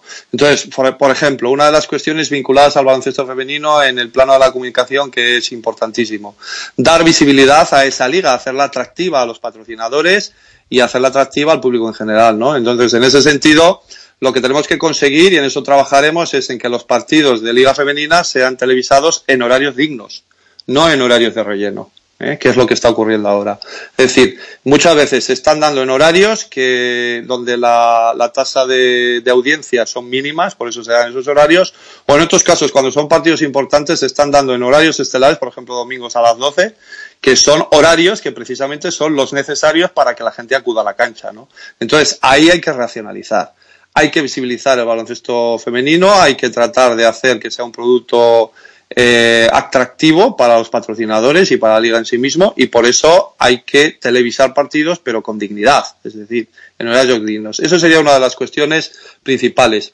Otra de las cuestiones principales a través de la comunicación y, vinculada con el baloncesto femenino es que el público objetivo, el público que consume baloncesto, tiene que conocer a los actores. ¿no? Se les conoce muy bien a los hombres, se les conoce muy bien en el ámbito masculino, pero no tanto en el femenino, ¿no? salvo aquellas jugadoras pues que han tenido un cierto renombre en el ámbito internacional o que han llegado a, jugar en, la, NBA femenina o que están jugando en, en, equipos de Euroliga o que en la selección española pues son perfiles que, que, que, destacan, ¿no? Pero hay otro gran número de jugadoras que no se desconoce y yo creo que ahí también hay que hacer un esfuerzo de comunicación y de visibilización. Sí, pero es, no es muy genérico porque esto de, obviamente son unas, unas aspiraciones muy, muy buenas y muy bonitas, pero, mm. pero esto de decir, por ejemplo, eh, horarios femeninos, eh, para baloncesto femenino en horarios más atractivos, eh, yo quiero saber cómo se hace esto, porque, porque es difícil, ¿no? Convencer a las televisiones de que hagan un prime time con, tele, con temas femeninos. Es muy, es, es, una, una, una, acción sí. que pudiera, a, a, una acción concreta que pudiera que pudiera potenciar sí, esto. Vamos a ver, Cindy, hay una cosa fundamental. Para tú poder vender un producto y que sea colocado en un, una franja horaria que pueda ser mucho más atractiva, lo primero que tienes que hacer es que el producto sea atractivo. Y por eso vuelvo a, al inicio de la entrevista, ¿no? Tenemos que conseguir que las competiciones que planteemos sean atractivas en sí mismas. ¿A ti te parece que es atractivo, por ejemplo, para una, un medio de comunicación, una televisión, del tipo que sea, que, que, no se sepa 48 horas antes de celebrarse la Copa de la Reina dónde se va a celebrar, por ejemplo? ¿O tú crees que es atractivo para una cadena de televisión o para una radio el hecho de que año tras año la competición de la Liga Femenina no se complete o se complete tarde o los calendarios salgan tarde o no se conozca quiénes son las que participan en, en esas competiciones, salvo, como te digo, jugadoras estelares? Es decir, lo primero que tenemos que hacer es plantear un producto que sea atractivo. Después tenemos que pelear con, la, con lo masculinizado, mascul, perdón, masculinas, perdón, eh, masculinizado que está, perdonadme, el, el, deporte profesional, no solamente en el ámbito del básquet, sino también de otras modalidades, ¿no? Entonces, obviamente es un trabajo que no es, no es sencillo, pero es un trabajo que hay que hacer. Y en ese sentido, la única manera que tenemos para poder ganar espacio en los medios de comunicación y para que el baloncesto femenino sea más visible es, eh, para empezar, tener una competición que sea digna y que sea vendible. Y yo creo que por ahí tenemos que empezar a trabajar. Hola Germán, soy Tony Delgado. Hola Has Tony. Hablado... Muy buenas, encantado. Has hablado durante la entrevista de, de hacer una competición atractiva, pero realmente ¿qué, qué conlleva hacerla atractiva? Dignificarla, pero ¿cómo se dignifica un- una competición? Antes hablabas también, bueno, esto es una pregunta añadida, de la Copa. O sea, si tu candidatura ganase, tú prometes que la Copa, bueno, la sede de la Copa se sabría al principio de la temporada, por ejemplo. Vamos a ver, yo no prometo nada, porque yo lo que tengo que hacer es cumplir y tratar de cumplir el programa que nosotros presentamos. El programa que nosotros presentamos, para empezar, es un programa de transparencia y de participación. Por lo tanto, nosotros no vamos a imponer ningún sistema de competición. Nosotros lo que vamos a hacer, si accedemos a la Federación Española, es sentar, en este caso, a los clubes de Liga Femenina y preguntarles qué tipo de competición ellos desean. Fundamental, es lo que no se ha hecho en los últimos años. No se ha preguntado a los principales protagonistas qué competición es la que ellos desean. Y una vez que con- conozcamos qué competición es la que ellos desean, también nosotros, desde la perspectiva de la federación, y teniendo en cuenta que tenemos que mirar un poco por el interés de todos y no por los intereses particulares de uno, dos, tres o cuatro clubes, sino por el general, eh, trataremos de conformar la mejor competición posible. Y ese será el primer paso. Entonces, eh, yo a lo que sí que me comprometo y nuestra candidatura se compromete, te vuelvo a insistir, es a sentarnos en una mesa y categoría por categoría, en este caso hablamos de la Liga Femenina y de la Liga Femenina 2, fundamentalmente hablar con ellos y ver qué tipo de competición quieren jugar. ¿Cuál es el hándicap que tenemos en este momento? Que nosotros entraríamos a la federación eh, prácticamente a mediados del mes de julio, con las bases de competición obviamente ya aprobadas y durante esta temporada sería difícil hacer cambios significativos ¿no? en cuanto a sistemas de competición. Pero sí existe el compromiso que a lo largo de esta temporada estemos trabajando por el sistema que más nos interese de cada futuro. ¿Qué otras cuestiones hay fundamentales para mejorar el nivel de nuestra competición? Tra- tratar de que nuestros jóvenes valores, insisto, no se nos vayan, en este caso a Estados Unidos, que suele ser lo típico, o que eh, podamos conseguir una competición suficientemente atractiva para que, vuelvo a insistir, los patrocinadores se acerquen a ella y, por lo tanto, también en ese sentido podamos conseguir que, si no todas, algunas de nuestras jugadoras bandera, que como sabéis en este momento están jugando fuera de España, puedan volver a España y puedan hacer que la liga sea más competitiva, porque no nos engañemos. Al final, la calidad de la liga la dan los clubes y obviamente las jugadoras que forman parte de esos clubes. Y en ese sentido no hay más. Podemos hacer un sistema de competición que sea el mejor del mundo, que si no tenemos las piezas fundamentales, insisto, que son las jugadoras y los clubes, para llevarlo adelante, pues estaríamos haciendo un magnífico sistema de competición, pero no estaríamos consiguiendo el objetivo, ¿no? que es tener un mejor baloncesto. Germán, eh, decías que si conseguís eh, ganar la presidencia de la federación, pues llegaréis a mi- en, en julio, con lo cual, bueno, pues las bases de la competición ya estarían hechas Sí. y no podríais tocar eso, pero a lo mejor sí que podríais eh, asomaros ahora a, la- a las candidaturas presentando ya un patrocinador para la liga femenina, por ejemplo. Hay muchas ligas eh, de, de deportes en España que tienen un nombre de un patrocinador. Eh, no sé si lo habéis pensado, si lo tenéis. Pero te refieres en, en- en fase de campaña ahora. Sí, ahora que hubieseis firmado con algún patrocinador No, que a partir de la temporada que viene la liga femenina se llamase Liga No, Locos o sea, por el Baloncesto, por ejemplo. Yo te digo, hombre, yo encantado que lo patrocinéis vosotros. ¿eh? En ese sentido estaríamos todos encantados. Vamos a ver, yo creo que tenemos que ser realistas. Estamos hablando de que en este momento tenemos una competición que no es atractiva. Eh, si fuera atractiva y si fuera así, probablemente esa competición ya tendría un patrocinador.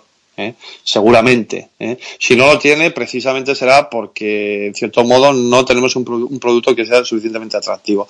Y no nos engañemos, no es tan fácil vender baloncesto femenino profesional o semiprofesional que, que hacerlo en masculino. Esto es una realidad.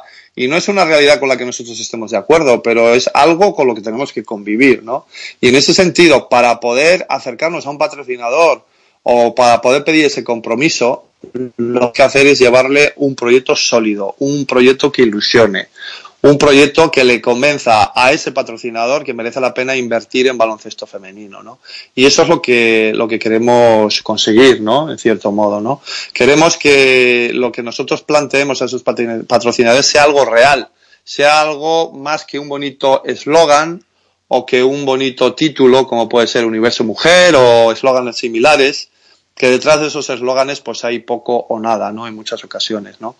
Eh, si queremos dignificar a la mujer, tenemos que, en el ámbito del baloncesto, en este caso, tenemos que dignificarla, vuelvo a insistir, a través de unos sistemas de, de competición que respondan a, a lo que se está demandando desde el mundo del baloncesto femenino y tenemos que hacerlo también dignificando, dignificando calendarios, dignificando medios de visualización de estas competiciones, dignificando las figuras de las jugadoras, de los clubes y los entrenadores, eh, con los cuales, sinceramente, y no quiero ser reiterativo, pero es que es así, se ha contado poco nada en los últimos años. Y decías antes que, os gustaría evitar que las jugadoras españolas se marchasen a otras ligas. pero claro, cuando, cuando la liga francesa eh, se ficha una jugadora y se le paga la seguridad social durante 12 meses, aunque la liga dure 7, contra eso es difícil competir. ¿Eso de quién es culpa? ¿De los clubes o de la federación? Mira, pues yo creo que es culpa de todos. Es culpa, y además me vas a permitir, vamos a seguir hablando de baloncesto femenino, pero esto sería también ampliable al baloncesto masculino. Y me vas a permitir que ponga un ejemplo. Tú sabes que hay jugadoras en Liga Femenina que están cobrando cantidades, eh, en algunos casos, por debajo del salario mínimo interprofesional o que están con contratos de cuidadores de comedor, ¿no? Yo creo que eso no dignifica esta, esta competición, ¿no? Entonces, eh, ¿quiénes son los culpables de eso? Pues somos un poco todos. Somos desde la parte federativa que se están admitiendo unas inscripciones de clubes que incluso en algunas ocasiones eh, presentan avales que luego no se ejecutan o se producen impagos que luego no se persiguen con la suficiente solidez o se permite a clubes jugar en competiciones cuando están incumpliendo sus pagos o sus contratos con, sus jugadoras. Y, por parte y por parte de la federación pues que muchas veces por, por completar un grupo o por completar una competición pues se admiten clubes en condiciones que no deberían admitirse, ¿no? Si trabajásemos todos en esa línea y fuéramos conscientes que para jugar una liga femenina o para jugar una Leboro hay que cumplir unos mínimos, unos mínimos que, vuelvo a insistir, deberíamos establecer de común acuerdo entre todos, o al menos entre la mayoría, ahí estaríamos empezando a dignificar esa, esa, profesión, porque al fin y al cabo es una profesión, ¿no? Y ahí es donde eh, podríamos eh, volver a ser competitivos con otras ligas, como puede ser la francesa, como puede ser la china, como puede ser la rusa, eh, en fin, ahí es donde realmente estaríamos dignificando el baloncesto femenino. Pero para eso tiene que haber un esfuerzo de todas las partes y a veces, pues a lo mejor hay que saber decir que no en algunas circunstancias cuando admitimos un equipo que sabemos que no va a poder cumplir, ¿no? Y a veces hay una ilusión tremenda por jugar una categoría superior pero no hay una estructura ni un soporte económico que lo permita, ¿no? No podemos permitir situaciones contractuales como las que se dan, no podemos permitir que muchas de las nóminas se cobren en B, no podemos permitir que a mitad de temporada un equipo que puede estar apuntando al liderazgo se de repente tenga que dar de baja una serie de jugadoras porque no las puede pagar y eso desvirtúe la liga, ¿no? Eso es lo que hace dignificar una competición y eso es lo que deberíamos de trabajar. Eh, bueno, Germán, soy Miguel Ángel otra vez. Eh, mm, se me quedan varias cosas en la mente de lo que has dicho. Primero, mm, hablas mucho de televisión, de patrocinadores. Bueno, mucho no. He hablado lo que me habéis preguntado. sí, bueno, eh, no es fácil ni el patrocinio ni la televisión. No vamos a no vamos tampoco a decir cosas que no sean ciertas. No es fácil en masculino, sabéis que en masculino ha habido muchísimos problemas en la televisión, en la, en la, en la radiodifusión o la, o la, en televisar partidos del ACB, que parece que es el top, ¿no? En este sentido, imaginaos en la liga femenina. No es fácil, pero sí que creo que es algo hacia donde debemos apuntar. Eh, sí, sí, sí. Mi reflexión y un poco pregunta va un poco encaminada a, eso, a eh, la captación de patrocinadores y de televisión eh, tiene que ser una tarea, eh, yo creo que debe de pasar por eh, vender el producto y decirle a los patrocinadores que si quieren patrocinar a la selección española de baloncesto masculino, que digamos es el, la guinda del pastel, que con ese dinero o que luego puedan patrocinar también las ligas inferiores, digamos. Eh, porque claro, es muy bonito sumarse al carro de la selección española de baloncesto masculino, eh, ser patrocinadores de esa selección y luego eh, el baloncesto español está como está en todos aspectos, tanto en femenino como en masculino, porque uno que vive la competición, yo que sigo la competición masculina, me parece increíble cómo está el tema a estas alturas de la competición y que los aficionados no se van a arrimar a una competición que, como tú decías, 48 horas antes no se sabe dónde juega la Copa de la Reina, pero es que no se sabe cuántos equipos van a bajar, no se sabe cuántos equipos van a subir, eh, no se sabe cuántos equipos van a salir, ni siquiera. Pues tienes toda la razón en ese sentido. Y es un poco a lo que iba yo al principio, ¿no? Eh, tenemos que dignificar nuestra competición. Primero, tenemos que, tenemos que tener claro cuál es el modelo de competición que queremos, por una parte, y por otra parte, cuál es el modelo de competición que podemos desarrollar. Porque podemos, podemos querer un modelo pues, eh, similar a, yo que sé, por decir algo, al de la Liga Rusa. Y resulta que nuestra realidad es diferente por muchos motivos, ¿no? Para empezar, el climático. Como sabéis, la Liga Rusa se juega de manera diferente con sistema de concentraciones y demás, ¿no? Pero eh, eso es lo primero, saber qué modelo queremos y qué modelo podemos llevar a efecto, ¿eh? en función de la realidad que nos rodea, ¿no? Y la realidad que nos rodea pues es esa, es en cierto modo que el tema de patrocinios es complicado porque no tenemos un producto que sea suficientemente atractivo, por lo tanto tenemos que trabajar primero en conseguir que ese producto sea atractivo y después en tratar de buscar esos patrocinadores. Antes me parece que era Cindy la que me preguntaba si podíamos ir con esta candidatura con un, o comprometer un patrocinio para, para la Liga Femenina. Pues hombre, no, ahora no podemos hacerlo, no podemos hacerlo porque no tenemos claro cuál es el sistema de competición que queremos jugar ni tenemos claro cuál es el sistema de, competición que podemos jugar, ¿no? Y entonces, en ese sentido, previamente a esto, hace falta un trabajo.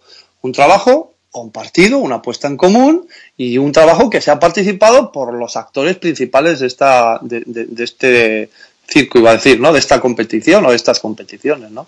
Y si no, es la pescaría que se muerde la cola, porque estaremos siempre en bucle. No tenemos buen producto, no nos podemos acercar a los patrocinadores, no tenemos patrocinadores, nuestras mejores jugadoras se van, las jóvenes a Estados Unidos a formarse y aprender un idioma y las otras a ganar dinero a Europa, ¿no?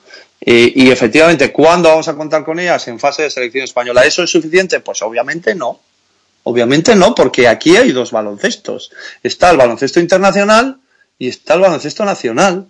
Y lo que no puede hacer la Federación Española de Baloncesto es dedicar todos sus esfuerzos al baloncesto internacional, que está muy bien, que es un buen escaparate, pero tiene que mirar hacia adentro, tiene unos clientes principales o unos socios principales, que son sus comunidades autónomas y todo lo que cuelga de sus comunidades autónomas en cuanto a clubes, estructura, jugadores y jugadoras, y se debe también a ese servicio. Yo creo que es ese servicio que está desatendido. Y ahí es donde creo que hay que trabajar duro.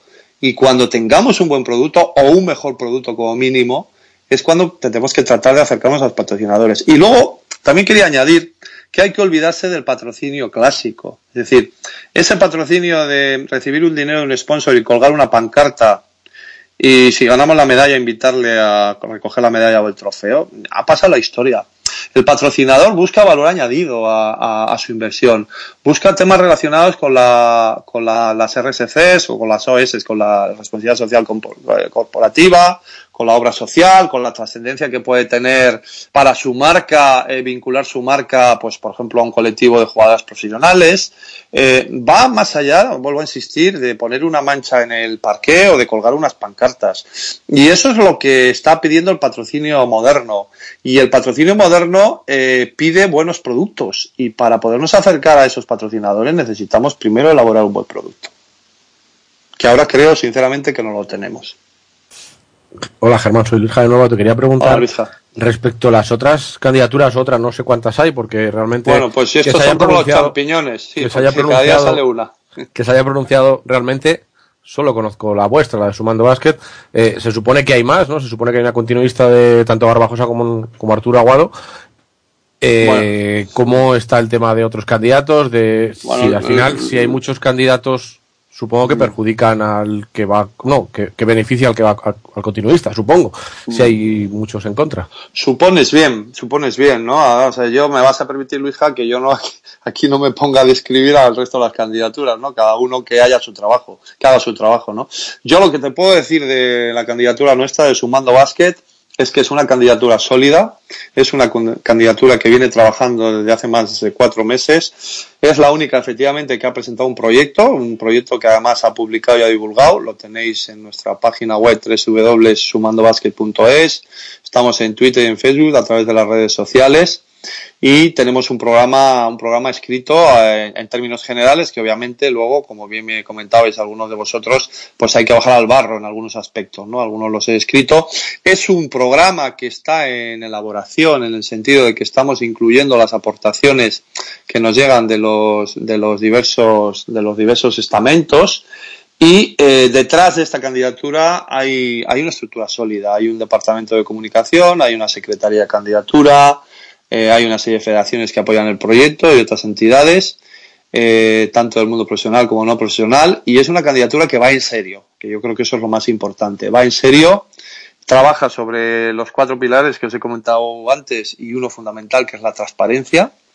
Eh, tenemos que tratar de que esos periodos oscuros que han rodeado, sobre todo los últimos tiempos, al baloncesto español desaparezcan.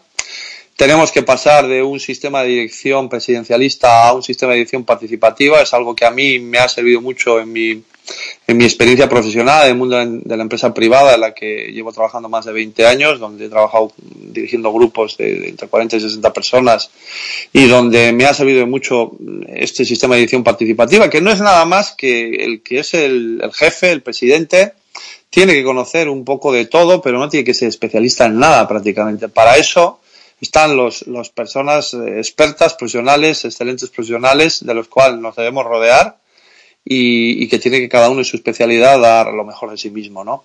Y eso no nos da miedo, todo lo contrario, nos ilusiona, nos ilusiona eh, que podamos vivir un periodo de transformación en la Federación Española, que podamos trabajar unidos, que hagamos que este proyecto sea un, un proyecto de unidad y no de división, y que todo aquel que se quiera acercar y grande, pequeño, mediano, pero que tenga una idea brillante, podamos llevarla a efecto a través de, del plan estratégico que también queremos desarrollar y que sea eh, la hoja de ruta mediante la cual cada año la Asamblea eh, y la Comisión Delegada en sus funciones nos pueda evaluar y nos pueda decir si hemos conseguido los objetivos, si nos hemos desviado o si no estamos cumpliendo lo que nos hemos comprometido a cumplir. Hola, vuelvo a ser Cindy. Hola, Cindy. Hola, mira, te quería preguntar una cosa muy concreta. Eh, Sí. El tema de, estamos hablando de, de tema de, de un poco de, de los avales. Sí. Quería saber, eh, el aval en el baloncesto femenino concretamente, ¿se mantendría o tendría que ser el aval por parte de los clubs más alto? Porque ya que no hay una estructura, Vale. tipo, como te decía Virginia, tipo francesa, que las jugadoras estén protegidas, ahora mismo lo, lo- lo están, pero no lo suficiente, eh, vuestro, vuestra aval sería para... Vamos a ver, el aval, el aval tiene un sentido muy claro, Cindy. Tú eres jugador profesional y sabes, y sabes para qué, para qué sirve el aval. El aval sirve para asegurar, en este caso, las responsabilidades económicas del club. Entonces, ¿cuál es la cantidad de ese aval? Yo no digo que tenga que ser ni mayor ni menor. Yo creo que lo que tenemos que hacer es un análisis de cuál es el aval que pagamos, en este, o que el club en este caso eh, tiene que ingresar en, en- la federación o tiene que, o tiene que avalar con, de las diversas maneras que ello es posible, si ello asegura que cubra aquellas cuestiones para que está, para que las cuales se crea el aval. Entonces, que la cantidad sea mayor o menor, para mí es indiferente. Lo importante es que ese aval cumpla el objetivo que se persigue. Y la pregunta que habría que hacerse es, ¿las jugadoras profesionales de Liga Femenina o las jugadoras de Liga Femenina 2 al final de temporada acaban cobrando todo lo que sus contratos dicen que tienen que cobrar? ¿Sí o no? La Federación Pero- Española acaba cobrando sí o no eh, las cuestiones que el club tiene que hacerse cargo. Y así en cada uno de los, de, di- digamos, de los usuarios finalistas de ese aval. Entonces, Sí. la cantidad de ese aval va a depender de si se cumplen o no los compromisos que se deben cubrir con un aval. Precisamente es que es, es un poco la, la- la pregunta hecha al revés, ¿no? Porque Sí. eh, lo que te estoy, te estoy diciendo es que cuando hay un problema económico, un aval más alto protege más a la jugadora que un aval más bajo. Sí. Entonces, mi pregunta es muy concreta. ¿El aval, ¿El aval sería más alto? O sea, mi pregunta es casi, ¿la federación protegería más a las jugadoras de lo que ha hecho la federación hasta ahora? Que yo no me estoy quejando de lo que ha hecho la federación hasta ahora, simplemente estoy preguntando. ¿La federación en ese sentido eh, haría una cobertura mayor a las jugadoras o lo dejaría tal cual está? La pregunta, Cindy, eh, la respuesta que te doy es la misma de antes. Es decir, será mayor o menor en función de si las jugadoras, en ese sentido, y hablaremos con las jugadoras y hablaremos con los clubes, se sienten de alguna manera cubiertas con, eh, la- digamos, las responsabilidades que el club tiene que cumplir para con ellas, que es el cumplimiento íntegro de los contratos que suscribe con ellas, ¿no? Pero la- las, Sí. perdona, ¿eh? Las jugadoras no se sienten cubiertas, eso ya te lo puedo decir Bueno, yo pero ahora. entonces, pues entonces, Cindy, tú mismo me estás contestando. La primera parte de la pregunta me decías que, que no tenías claro, que no te quejabas, no te he querido entender, ¿no? Eh, No. ahora me dices que No, sí, lo pues. ob- es que no, no, no he dicho Sí. eso, he dicho eso, yo no he dicho que no me quejara. Ujú. Yo he dicho que yo no, no- como mi trabajo ahora es preguntar, Sí. pues yo- solamente pregunto y expongo una situación y Correcto. digo, eh, ahora mismo las jugadoras, por, yo tengo que hacer un poco de voz del pueblo en este Sí. sentido, no se sienten al- muchas cubiertas en el- del todo. Tanto de Liga 1 como de Liga 2. En- Ujú. Una de las cosas que hay más mm, de, de que más pre- más se solicita en la en la en, en los temas de asociación de jugadoras es que la- las jugadoras estén más cubiertas y que los clubes tengan que pagar un aval mayor. Entonces, mi pregunta es eh, concretamente esta, si el aval sería más alto o no.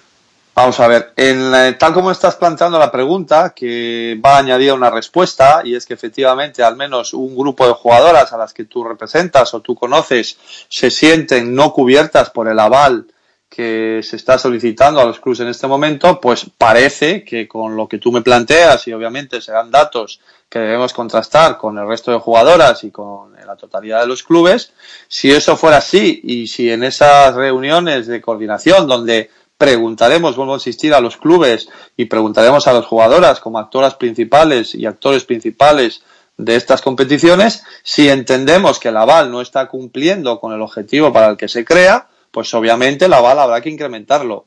Si entendemos que parece ser que no es el caso, por lo que tú me comentas, que el aval está sobredimensionado y cumple las expectativas de todos, pues habrá que rebajarlo. Pero en cualquier caso, el aval tiene un objeto muy concreto, que es cubrir las responsabilidades que no sean cubiertas a buena fe mediante la aplicación de los contratos. Y, en ese momento es cuando se tiene que ejecutar un aval, si es el caso. Y además hay un procedimiento muy claro donde esto queda especificado. Una cosa que sí te digo y que yo creo que es un tema a estudiar y que nuestra candidatura en ese sentido eh, podría estudiarlo sin ningún problema es estudiar cuál es la prioridad de ejecución del aval.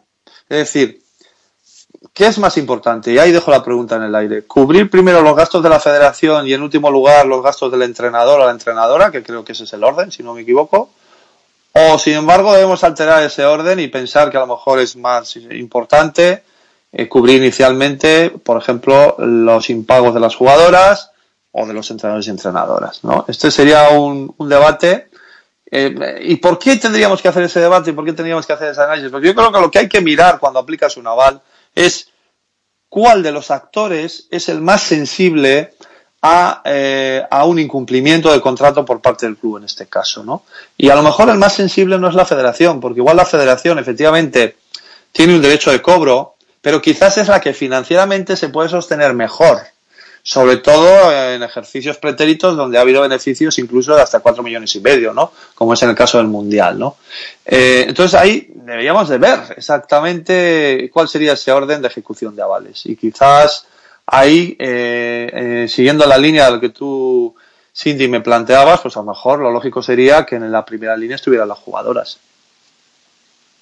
Vale. Y otra, una muy breve también. Eh, eh, ¿Me podrías poner un ejemplo de, de, de un, algo que haya hecho bien el gobierno anterior y que Ah, creas que debe, se debe continuar? y un ejemplo de el ejemplo en los dos extremos lo que más te gusta de la anterior candidatura y lo que menos gusta que bueno lo que menos ya nos, nos ha quedado muy claro que es algo que sí continuarías de lo que han hecho anteriormente Vamos de a ver, femenino sobre todo ¿eh? Sí, bueno, vamos a ver. eh, lo negativo, para mí, la transparencia y el oscurantismo la, y, y, el personalismo, la toma de decisiones. ¿Vale? Yo creo que de, más que de la anterior candidatura, del anterior gobierno, porque candidaturas no hubo porque no hubo elecciones. ¿Vale? Y, y con respecto a lo positivo, y, y, lo tengo que poner en valor, es cómo se ha sabido vender el producto que teníamos, que era un buen producto, un muy buen producto. Eh, básicamente me, me dices de baloncesto femenino, pero sinceramente, y hay que decirlo y hay que reconocerlo, el, producto exitoso que hemos tenido en la última década en, en, en, el baloncesto español ha sido el masculino, ha sido el que, se ha, el que ha vendido y el que ha generado ingresos, ¿vale? Hemos tenido éxitos en el baloncesto femenino, éxitos que no habíamos tenido pretéritos, eso también es cierto, también nos ha dado una cierta imagen, pero no nos engañemos, el que ha permitido que entre dinero a las arcas y que entren patrocinadores importantes ha sido el baloncesto masculino. Entonces, en, lo positivo, yo creo que ese producto se ha vendido bien, eh, tanto en, en, la búsqueda de, o en la consecución de patrocinios, obviamente en, en, la consecución de éxitos deportivos y en cómo se ha comunicado, ¿no? Cómo se ha vendido eso. Eso es, eso yo creo que es la parte más positiva del mandato anterior. Pero, como he dicho también en algunas entrevistas anteriores, la consecución de las medallas eh, no debe, no debe cegarnos de otras cuestiones oscuras y de carácter, digamos, menos claro y de escasa transparencia que, que, han surgido en los últimos años.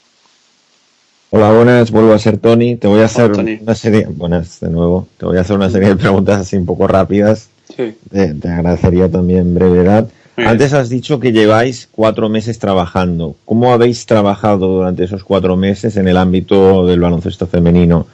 ¿Cómo os habéis movido? ¿Con quién habéis hablado? Y luego también, antes has hablado de que bueno, que desde la federación no se había hablado mucho, había faltado comunicación con los clubes. Uh -huh. ¿Puede darse el caso que los clubes tampoco hayan querido hablar entre ellos?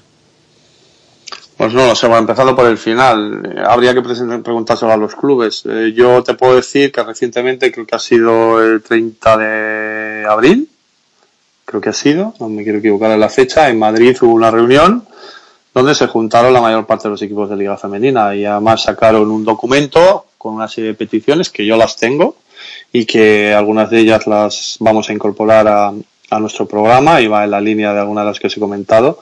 Que por cierto, hay que decir que aquella reunión que se realizó en Madrid, eh, los clubs que participaban en esa reunión tuvieron que pagarse el hotel donde reunirse, porque pese a tener una federación con dos plantas en la Avenida Burgos 28 y luego eh, la Fundación de Alcobendas, parece ser que ese sábado no había ningún espacio disponible para que estos clubes se reuniesen y tuvieron que hacerlo en un hotel y pagado por su cuenta, ¿no? Entonces, pues bueno, en ese sentido, la falta de comunicación de los clubes, del, al menos de Liga Femenina, creo que, que, en este momento existe. Creo que ese no es un dato real. ¿eh? Otra cuestión es que los objetivos de cada club no sean los mismos, ¿no? Pero desde luego que comunicación yo entiendo que sí que la hay, ¿no? Eh, la otra pregunta, ¿cuál era? Perdona.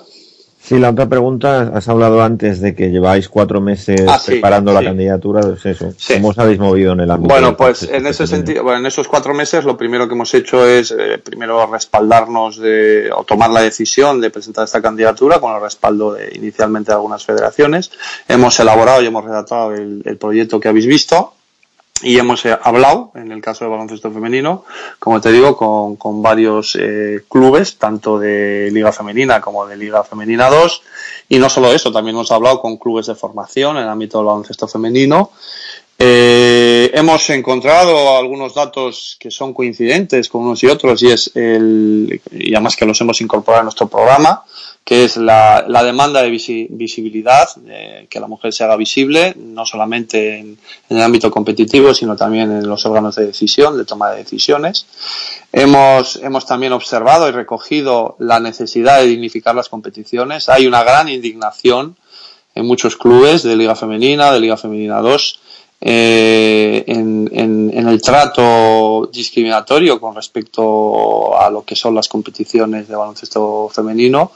Ah, pues ya os he señalado algunos datos claros. Y, eh, y también a la necesidad de conseguir unas ligas más atractivas, ¿no? Eso ha sido lo, lo que hemos recogido. Y otro tema Pero, importante perdona que también que te corte un momentito, un segundito. Entonces habéis hablado con clubes, con jugadoras, también con aficionados, ¿con quién habéis hablado?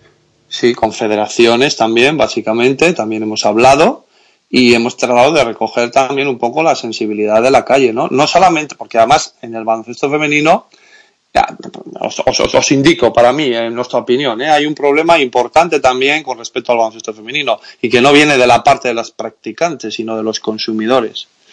En España se consume poco baloncesto, pero es que además ocurre una cosa que es tremenda y es que las propias mujeres que practican baloncesto en ocasiones consumen más baloncesto masculino que femenino. Y eso desde mi punto de vista es tremendo. Es tremendo. ¿eh? Y esta es una realidad, una realidad que es innegable. Y en ese sentido, ¿por qué eso sucede? Pues porque se entiende, o el, espectador que al final es, es, dueño de sus deseos, eh, que prefiere ver baloncesto masculino que femenino. Y eso es porque el baloncesto femenino eh, en, el, en el aspecto competitivo no le atrae tanto como le atrae el masculino. Y eso es algo sobre lo que hay que actuar, claramente. Pero a veces no es que le atraiga más o menos, es que, sino que simplemente no se ponen a verlo porque, bueno, porque eh, a lo mejor nadie ha hecho el esfuerzo para venderlo Bueno, bien. pero, o pero no nos engañemos, pero no sé, le- mi- le- miremos las audiencias no televisivas, miremos las audiencias en los campos de baloncesto. Vamos a ver, en- de baloncesto femenino. Eh, a ver, dime tú un, un campo, ¿eh? bueno, primero tiene que tener la capacidad suficiente, pero dime, dime eh, cuatro clubes de liga femenina que llenen la cancha cada semana. Y estamos hablando de canchas con aforos a veces de menos de mil, ¿eh? Dime cuatro. Bueno, seguramente Perfumerías Avenida Uno. y. No sé. Guernica, dos, que lo llena. Me consta porque voy, pero claro, tiene un aforo de 800. ¿Quién más? Ese es Girona cuando ganó la liga. Bueno, cuando ganó la liga. Claro, sí, sí. Cuando ganó la liga. Yo estoy hablando de medias. De No, sí, sí. Eh, Entonces, ese, ese es un tema que nos tiene que hacer reflexionar. Eh, luego hay otro tema también importante que, que es endémico del baloncesto femenino. En el baloncesto femenino, y además hay que agradecérselo, muchas veces los proyectos salen adelante porque hay un loco o unos locos del baloncesto que deciden eh, dedicar un dinero determinado en un momento determinado. Pero en el momento que ellos se retiran, los proyectos desaparecen y tenemos ejemplos eh, importantes que conocéis. Lorna Odella, eh, eh, bueno, en, en Segovia en su momento, eh, Salamanca es el único proyecto que, que eh, Rivas en su momento también fue un proyecto importante, pero el único que ha, que ha perdurado en el tiempo y además por una realidad eh, muy diferente a todas, entre otras cuestiones porque no tiene fútbol de primera división, ¿eh? Eh, es, es Salamanca. Y luego, si cogéis la relación de equipos de liga femenina, veréis que muchos de los proyectos de liga femenina que se desarrollan ahora, por ejemplo, mis paisanos vizcaínos, se desarrollan en pueblos, no en grandes ciudades. Y suelen ser iniciativas muy particulares o muy personalistas. Entonces, también tenemos que hacer ese análisis. Eh, ¿Dónde se, se concentra el baloncesto de nivel en España? ¿Dónde debería de concentrarse? Esta es una reflexión que también tenemos que hacer, ¿no? Porque a veces queremos jugar a ser ligas de primera, de primer nivel, con proyectos que son absolutamente yo los aplaudo y, los apoyo, pero que son proyectos que o dependen de un mecenas que aparece y desaparece, o que dependen de localidades que, que tienen las limitaciones que tienen. Guernica, que es un proyecto supervisionante y que llena la cancha, estamos hablando de una población de 15.000 habitantes. Con una población de 15.000 habitantes, pues es difícil que podamos hablar de un proyecto de gran nivel. Aquí mismo se está planteando la, la posibilidad, si en un medio largo plazo el proyecto se puede llevar a Bilbao, ¿no? Se puede vincular al equipo de ACB, o puede tener una independencia como proyecto de baloncesto femenino, pero en una localidad como es Bilbao, ¿no? Porque la mujer también merece tener la posibilidad de desarrollar un proyecto de alto nivel en una gran ciudad. Decidme vosotros ahora en Cataluña cuántos proyectos en grandes ciudades hay de baloncesto femenino en este momento, o en Madrid, que son las dos grandes capitales. Uno o ninguno. Y eso sí que es un agravio comparativo y eso sí es un tema de discriminación. Y en esos temas sí que hay que trabajar. Y esos temas no solamente se, se trabajan en el ámbito del club, sino que también se trabajan en los despachos y también se trabajan en los ministerios y también se trabajan en los consejos superiores de deporte. Y eso es un universo mujer. Perdone que, perdona que te corte. Realmente, bueno, has dicho algo en, el, en lo que puedo estar un poco de acuerdo, en el sentido de, claro, el baloncesto femenino, yo creo que actualmente, afortunadamente y también lamentablemente, se sustenta mucho por el corazón de la gente, de, de los directivos y muchas veces de los periodistas. Porque No, yo aplaudo, ¿eh? Y no yo lo aplaudo. todos, no todos los que invierten su tiempo en baloncesto femenino se llevan algo económico, se llevan algo a lo mejor más grande que el dinero, ¿no? Pero tendríamos que conseguir que ese corazón de alguna manera fuera más premiado en todos los ámbitos. Mira, yo te digo cómo. Yo te digo cómo. Y voy a seguir hablando de baloncesto femenino, que estamos en un programa de baloncesto femenino. Eh, hay una cosa que la selección española y precisamente en el ámbito femenino la selección española está obteniendo buenos resultados. Yo no sé eso en qué se refleja, no sé qué parte del patrocinio que recibe la Federación Española entra vía baloncesto femenino, ¿no? Pero a lo mejor entra vía baloncesto masculino también, ¿no? Yo creo que esos éxitos deportivos que se consiguen, y ahí sí que creo que habría que hacer un, un balance global, porque si no, el baloncesto femenino va a partir en desventaja. Ahí sí que habría que trabajar sobre esa bolsa de beneficios y compartir esos beneficios también con el resto de la cadena productiva. Me estoy refiriendo a los clubes, me estoy refiriendo a las asociaciones de jugadoras en este caso, me estoy refiriendo a los clubes de formación, eh, me estoy refiriendo a todos esos que son actores que han permitido que se haya obtenido lo que se ha obtenido. Porque sin jugadoras y sin clubes no hay selección española. Y sin selección española no hay medallas. Entonces, además de una palmadita en la espalda, que siempre viene bien, eh, yo creo que esos beneficios que se generan en ese entorno tienen que también revertir más abajo, ¿no? Y no se trata de repartir el dinero de manera equitativa, ¿no? Esto para ti, esto para ti. Pero a lo mejor parte de esos beneficios, lo he dicho antes, se pueden dedicar a sponsorizar una parte de la liga, a reducir las, las cuotas de inscripción eh, o a otro tipo de cuestiones, a, bols, a becas para, para jugadoras jóvenes con talento, para que puedan compatibilizar sus estudios con la práctica del baloncesto. Es decir, hay medidas que se pueden acometer, ¿no? Y yo creo que eso sí que podemos hacer y eso sí que deberíamos ponerlo en valor. Y medidas que, bueno, perdona, Vir. Eh, No, no, termina tú y luego sigo yo. sí. Vale, bueno, hablábamos antes de, ese, de esa falta de interés muchas veces de las niñas que juegan a baloncesto. Vosotros, desde vuestra candidatura, ¿qué ofrecéis para generar ese interés? Ir a los colegios y hablarles un poco de que hay baloncesto femenino, que hay según qué sitios que lo pueden seguir. ¿Qué, qué, qué ofrecéis vosotros? Bueno, e- ese es un trabajo de promoción que tiene que hacer la Federación Autonómica y Territorial, fundamentalmente. Ahí mm, hay una cosa que además sí que lo tengo que decir, que desde la Federación Española, si, si llegamos, no haremos, y es competir con las federaciones autonómicas, sobre todo en sus responsabilidades. Para bien o para mal, nosotros vivimos en un modelo sociopolítico que es el que es, y estamos organizados en comunidades autónomas. Y las comunidades autónomas tienen sus responsabilidades, en este caso las federaciones autonómicas y territoriales, y la Federación Española tiene otras. Entonces, la Federación Española tiene que estar al servicio de sus socios principales, que son las federaciones autonómicas. Y las federaciones autonómicas y territoriales son las que tienen que hacer fundamentalmente el trabajo de promoción. Si en alguna federación no se llega, o alguna federación pide ayuda en facetas como la promoción que tú me estás comentando, pues entonces será la federación que tendrá que dar un paso adelante eh, promocionando la participación a través de organización de alguna actividad conjunta, eh, lo que sea necesario. ¿eh?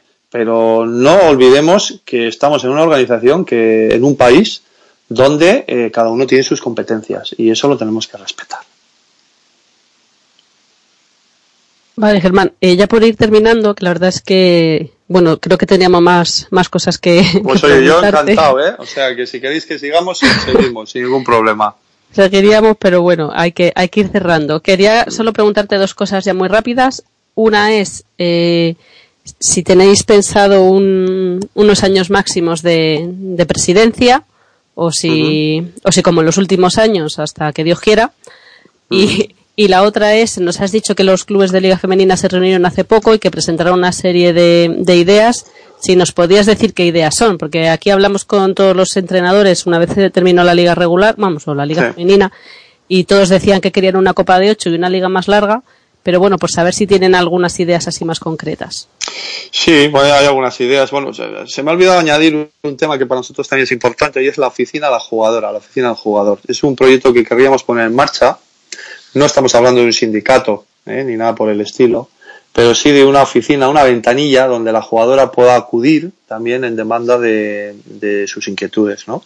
Y yo creo que ese es un tema un tema importante que, que queremos poner en valor y que querríamos también poner en funcionamiento. Perdona, me preguntabas por, eh, por las ideas que nos han transmitido eh, los equipos de Liga Femenina, o sea, de baloncesto femenino. ¿Era esa Eh, la pregunta? Sí, esa y que si tenéis un previsto unos años máximos de, Sí, de correcto. presidencia o no. Vale, con respecto a los años máximos de presidencia, mira, yo estoy absolutamente convencido que los mandatos largos eh, supone que uno se acomode. ¿eh? Mira, yo en este momento llevo 10 años de presidente de una federación territorial. eh, sigo estando con, con ganas, pero probablemente no con el ímpetu del principio. Pero no, no por nada, no porque me haya vuelto, nos hayamos vuelto más pasivos, sino porque, porque las ideas que fluyen inicialmente con más vigor y, y uno también puede resultar hasta un poco idealista, ¿no? Cuando ve las cosas desde fuera y luego cuando se mete dentro y ve cómo funciona la maquinaria, pues, pues todo es mucho más complicado. Y además porque hay un lógico desgaste, ¿no? Un lógico desgaste que con los años también sucede. Yo soy de la idea de que dos mandatos son suficientes. ¿eh? Un mandato quizás se queda un poco corto porque entre que ponte bien y estate quieto eh, es, es, difícil que eh, entre que uno le hace falta prácticamente una temporada para conocer el funcionamiento de la federación y adaptarlo a las nuevas necesidades y entre que el último año pues ya es casi preelectoral, ¿no? Con respecto al siguiente mandato, al final se te queda en dos años, ¿no? Para desarrollar un proyecto integral, un plan estratégico, que es lo que nosotros también planteamos en nuestro programa, entendemos que lo ideal son ocho años. ¿eh? Eh, y esa sería un poco el objetivo. Para que os hagáis una idea, yo si soy presidente de la Federación Española, eh, no tengo idea de trasladar la residencia familiar de mi mujer y mis hijos a Madrid. Ellos van a seguir en, en Bilbao, que es donde vivimos, y yo, pues obviamente me tendré que desplazar a Madrid, ¿no? Con la, con la temporalidad que sea necesaria a Madrid, donde corresponda, ¿no? Pero si lo hago así es porque yo, desde luego, mi idea es, como yo soy socio de una ingeniería eh, de, de, aquí española, eh, yo me pediría una excedencia para poder desarrollar esta labor y mi idea sería luego retornar a mi dedicación profesional después de haber concluido un trabajo. Y creo que tiene que ser así. ¿eh? Tiene que haber un inicio, tiene que haber un fin que tiene que estar vinculado a un proyecto y a un programa. Y, y luego dejar espacio para nuevas ideas, para gente que tenga nuevos impulsos y para que el baloncesto español siga creciendo. ¿Y las y, ideas de los clubes? Sí, bueno, algunas ya os he comentado, ¿no? no quiero ser reiterativo, pero los clubes lo que piden son dignificar las competiciones, eh, obviamente que los costes que a ellos se les generan pues sean menores, yo creo que eso es una constante en todos. Eh, creo que les falta un poco de, reflexión con respecto a qué, a qué tipo de competición eh, eh, quieren jugar y, a, o pueden jugar, más que quieren. Yo creo que lo de querer, más o menos, yo creo que eso está más claro, ¿no? Se quiere una copa con ocho equipos o como mínimo con seis. Se quiere una liga regular incluso más larga, que dé más opciones se quiere que se anteponga la competición y se dignifique la competición de la Liga Femenina y que no esté mediatizada por los compromisos de las selecciones españolas o con los compromisos de las jugadoras que juegan otras ligas y que y que y que eso está muy vinculado al calendario de la propia selección y por extensión al calendario de, de la, de la liga femenina en este caso eh, se quiere también buscar una estabilidad con respecto a, la situación de las jugadoras, eh, también de, las entre, de, los entrenadores, con respecto a, a, pues a esos contratos que se cobran a veces eh, de manera no. Eh, bueno, ya me entendéis perfectamente, no creo que tengo que dar más detalles. Y, eh, y luego se busca la visibilidad del producto, la visibilidad del producto para poder acceder. También hay una coincidencia en las diversas competiciones masculinas y femeninas de tratar de buscar un, un sponsor que de alguna manera dé nombre a la competición y, y, la haga más llevadera. Y yo creo que en ese sentido la Federación Española también tiene que ser generosa y nosotros pretendemos serlo. Y, y si, bueno, a través de un movimiento de los propios clubes o de la propia Comisión Delegada de Clubes se accede a un determinado patrocinio que no interfiera con patrocinios que pueda tener la Federación Española en ese momento, me refiero que haya, por ejemplo, una marca de telefonía y otra que se proponga, pues yo creo que ahí hay que no solamente permitir, sino impulsar que ese tipo de negociaciones se lleven adelante, ¿no? Eh, los patrocinadores no son monopolio de la federación, vuelvo a insistir, sin clubes y sin jugadoras no hay competición, por lo tanto sin competición no hay patrocinadores y sin competición y patrocinadores tampoco hay selección. ¿eh? Bueno, pues si no encuentras un patrocinador, pero quieres dejarle un nombre bonito a la liga, la puedes llamar Liga de Locos por Baloncesto Femenino. Oye, yo, yo, encantado. Lo único que tendríamos que preguntar a los clubes cuánto es la aportación mínima que consideran oportuno.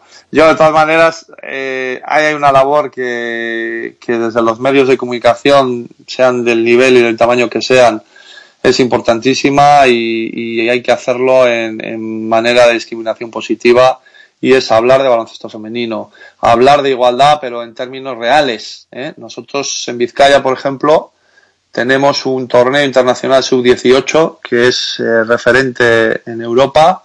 Es el único que alternativamente se celebra en masculino y femenino de manera alternativa, con los mismos esfuerzos, los mismos patrocinios, los mismo, el mismo esfuerzo de gasto es más, os diré que, el gobierno regional, la Diputación Vizcaína, que es el principal patrocinador del torneo, cuando lo organizamos en femenino, el dinero que aporta al evento es sensiblemente mayor a que cuando lo hacemos en masculino, ¿no? Y eso realmente son gestos donde de alguna manera estamos eh, diciendo claramente que apostamos por el baloncesto femenino. Y eso va más allá, vuelvo a decir, de un bonito eslogan o de una bonita campaña que al final muchas veces se queda en una bonita fotografía y unos bonitos actores.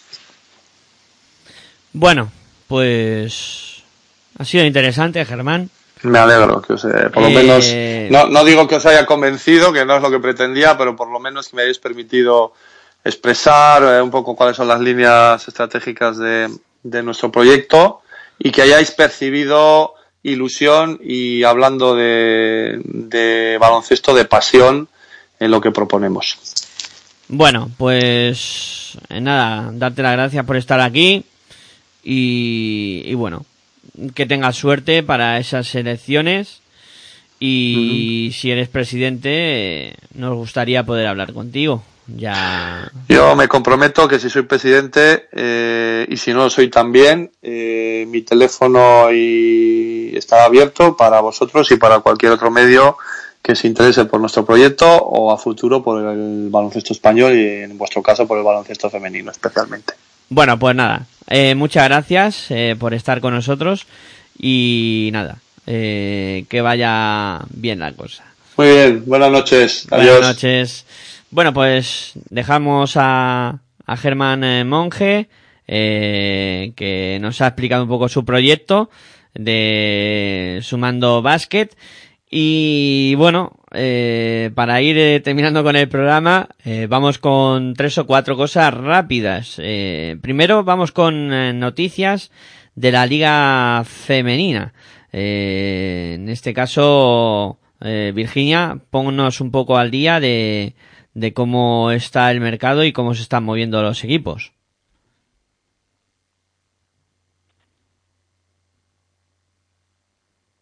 Virginia, no te oímos. Bueno, mientras que Virginia se prepara sus noticias, eh, Luija, eh, cuéntanos tú de Liga Femenina 2 bueno, pues voy ya con Liga Femenina 2, que hay, bueno, de actualidad equipos actuales de Liga Femenina 2 no hay mucha cosa. Decir que, bueno, en el grupo A mm, no, no he nada.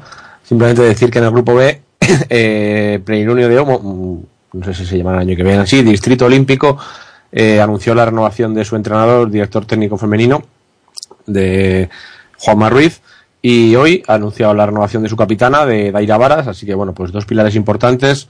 Eh, continúan un año más en, el equipo de, de lo diré, del, del, barrio de San Blas en Madrid, así que bueno, pues esperemos que vaya todo bien.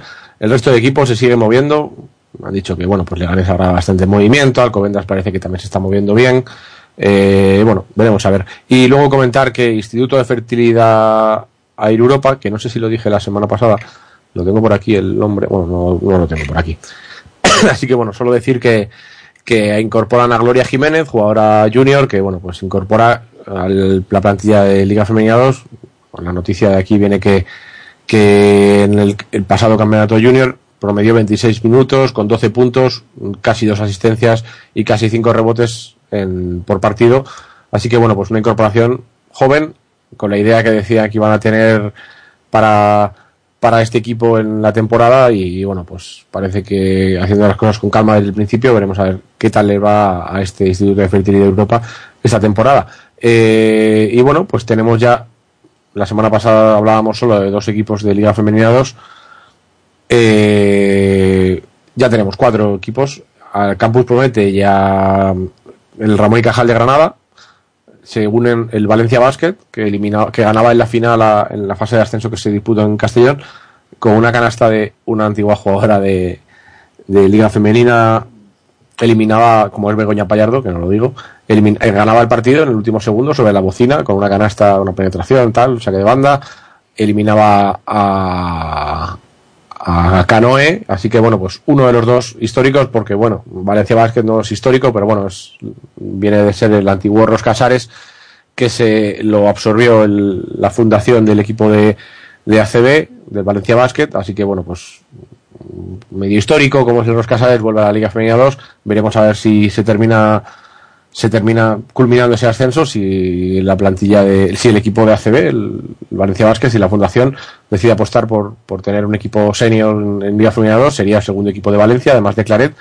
Así que bueno, de no tener nada en dos años a tener dos equipos en Valencia está bastante bien. Y el otro equipo, pues un equipo de Barcelona que me dicen que está peleando por, por poder salir, tenían ya casi gran parte del posible presupuesto hecho. Así que Juventud de Scorch será el, el cuarto equipo que ascienda porque no se ha jugado no se ha jugado fase de ascenso con los Baleares por una renuncia de estos. Así que bueno, pues los cuatro equipos, el equipo de Logroño, el segundo equipo de Promete, Valencia Basket, Juventud de Scorch de Barcelona y Club Deportivo Ramón y Cajal de Granada. Serán, si no pasa nada, los cuatro nuevos equipos de Liga Femenina 2 para la temporada que viene y veremos a ver qué pasa, quién asciende, quién no asciende, quién sigue, quién sin haber ascendido sale en Liga Femenina 2 veremos a ver qué movimientos hay en- de aquí al mes de agosto. Yo creo julio, final de julio deberíamos saber lo que ha pasado. Bueno, pues como siempre, que los veranos son muy intensos en esto del básquet. Eh, Virginia, Liga Femenina. Ahora sí, ¿no? Venga, vamos.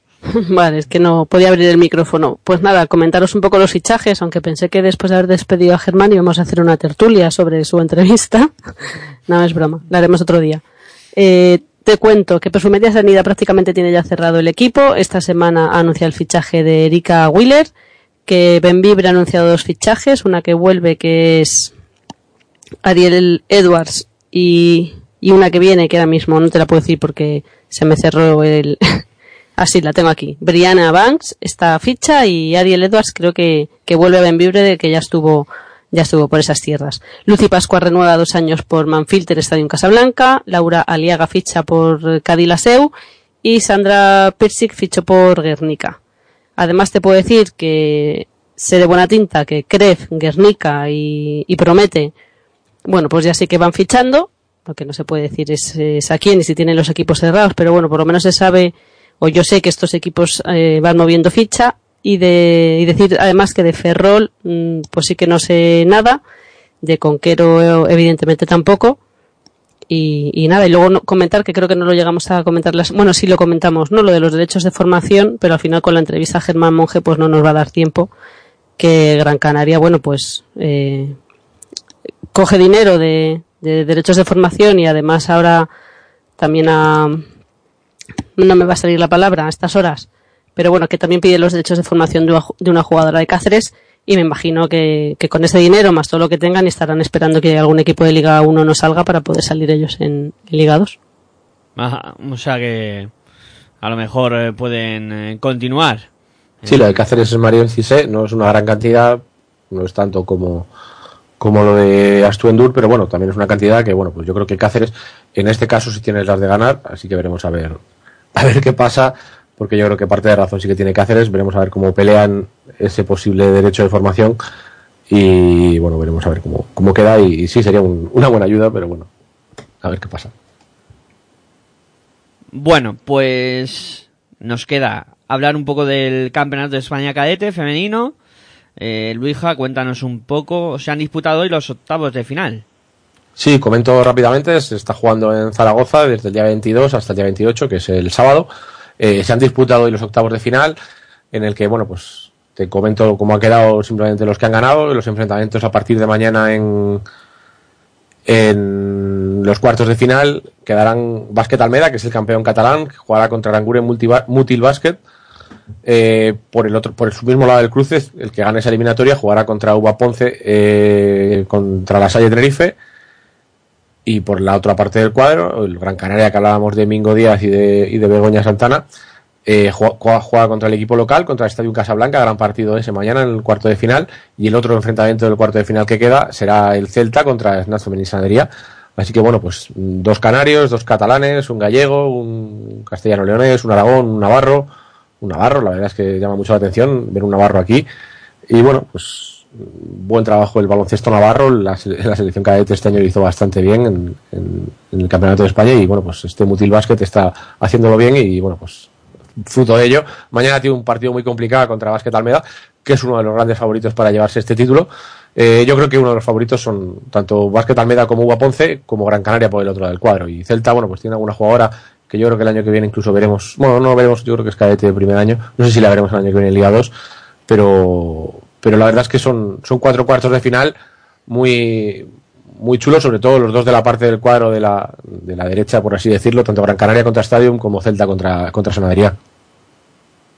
Pues muy bien, eso tenemos en este campeonato de España cadete y has comentado cuándo se juegan porque mm, aquí viene agenda, imagino que hablarás de eso. Se juega mañana, se juega mañana a cuarto de final. Se me acaban de ir los horarios, los tenía por aquí. Y si es que a estas horas, a estas horas ya se va todo el mundo, ¿eh? Se me ha escapado. eh, eh, si lo recupero. Esto al final va a haber que poner eh, plus de nocturnidad y Vale, cosas. lo tengo por aquí ya, si no se me vuelve a ir, que se me ha vuelto a ir. Eh, vale, pues se juegan ahí. Sí, se me ha ido.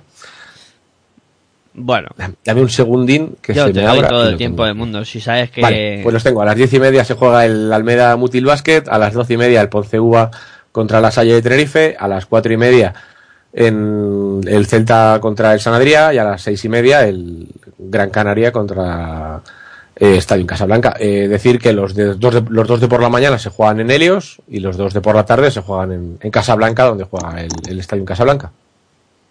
Pues muy bien. Eh, nos queda repasar redes sociales, Luija. Te ha tocado la, la China. ha tocado todo seguido.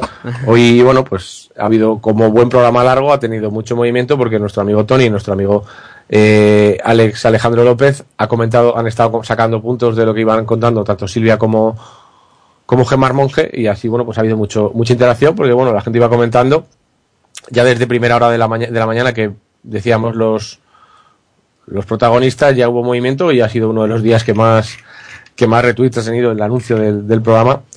Y a ver si termino de llegar abajo, porque como me has pillado ahí un poco. Eh, vale, pues decía, pues empezábamos el programa con el típico tweet ¿no? de Alejandro López, Alex Avenida en Twitter. Ya estamos escuchando Basque FM un miércoles más, eh, La Hora de Locos. Bueno, pues La Hora de Locos. Eh, Cindy Lima, eh, que felicitaba a nuestro amigo Javi Cabello. Felices cumple- felicidades, cumpleaños. Javi Cabello desde La Hora de Locos. ¿Cuántos cumple? Pues bueno, cumple unos cuantos, no vamos a decirlo porque, bueno, señorito.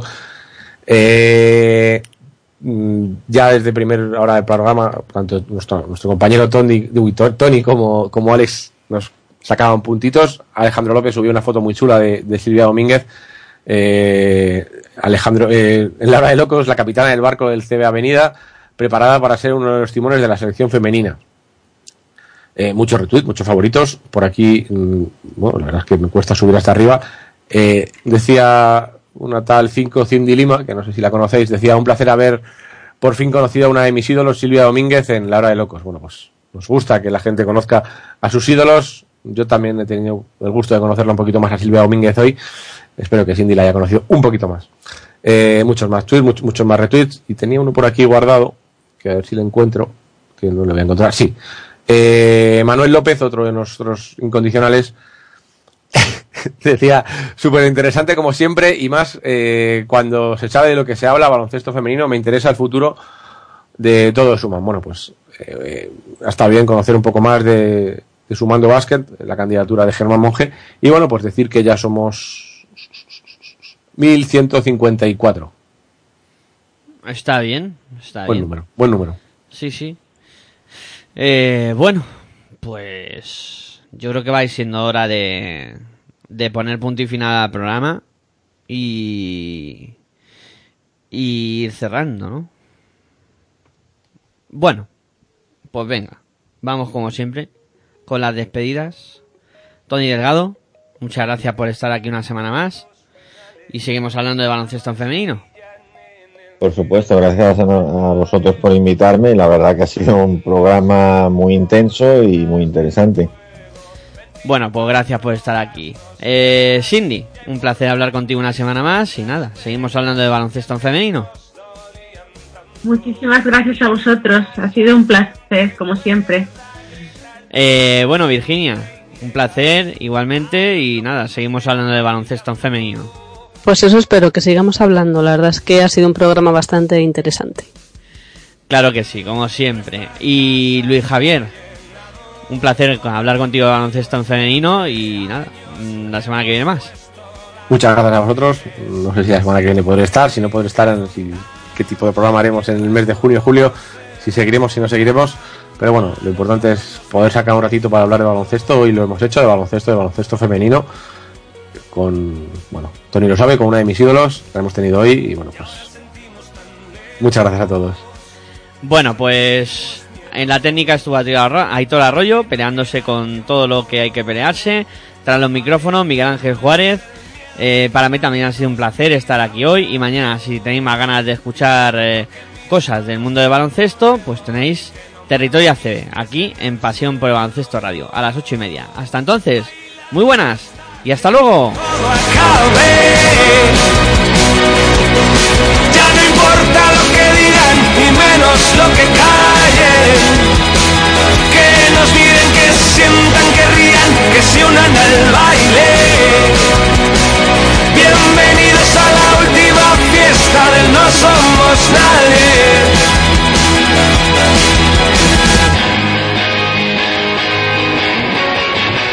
Chocan nubes contra el suelo sobre santos y profanos. Antes ni se conocían, ahora se dan de la mano. Se despiertan las pasiones, ya no esconden sus encantos. Se pervierten las barreras, ya no asustan los abrazos. Y en la oscuridad de un patio, dos extraños que se han encontrado.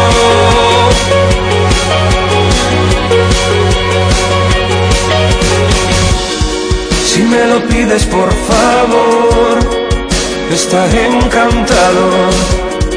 No me imagino algo mejor. A que sean tus labios aquellos que me digan adiós. Y que nos queden pequeños los cuerpos y gastar lo que nos queda de tiempo. Bailando hasta que todo acabe. Ya no importa lo que digan ni menos lo que callen. Que nos miren que sientan que se al baile. Bienvenidos a la última fiesta no somos nadie. Bailando hasta que todo acabe. Ya no importa lo que digan ni menos lo que callen. Ya nos miran ya sienten ya ríen ya se unen al baile. Bienvenidos no somos nadie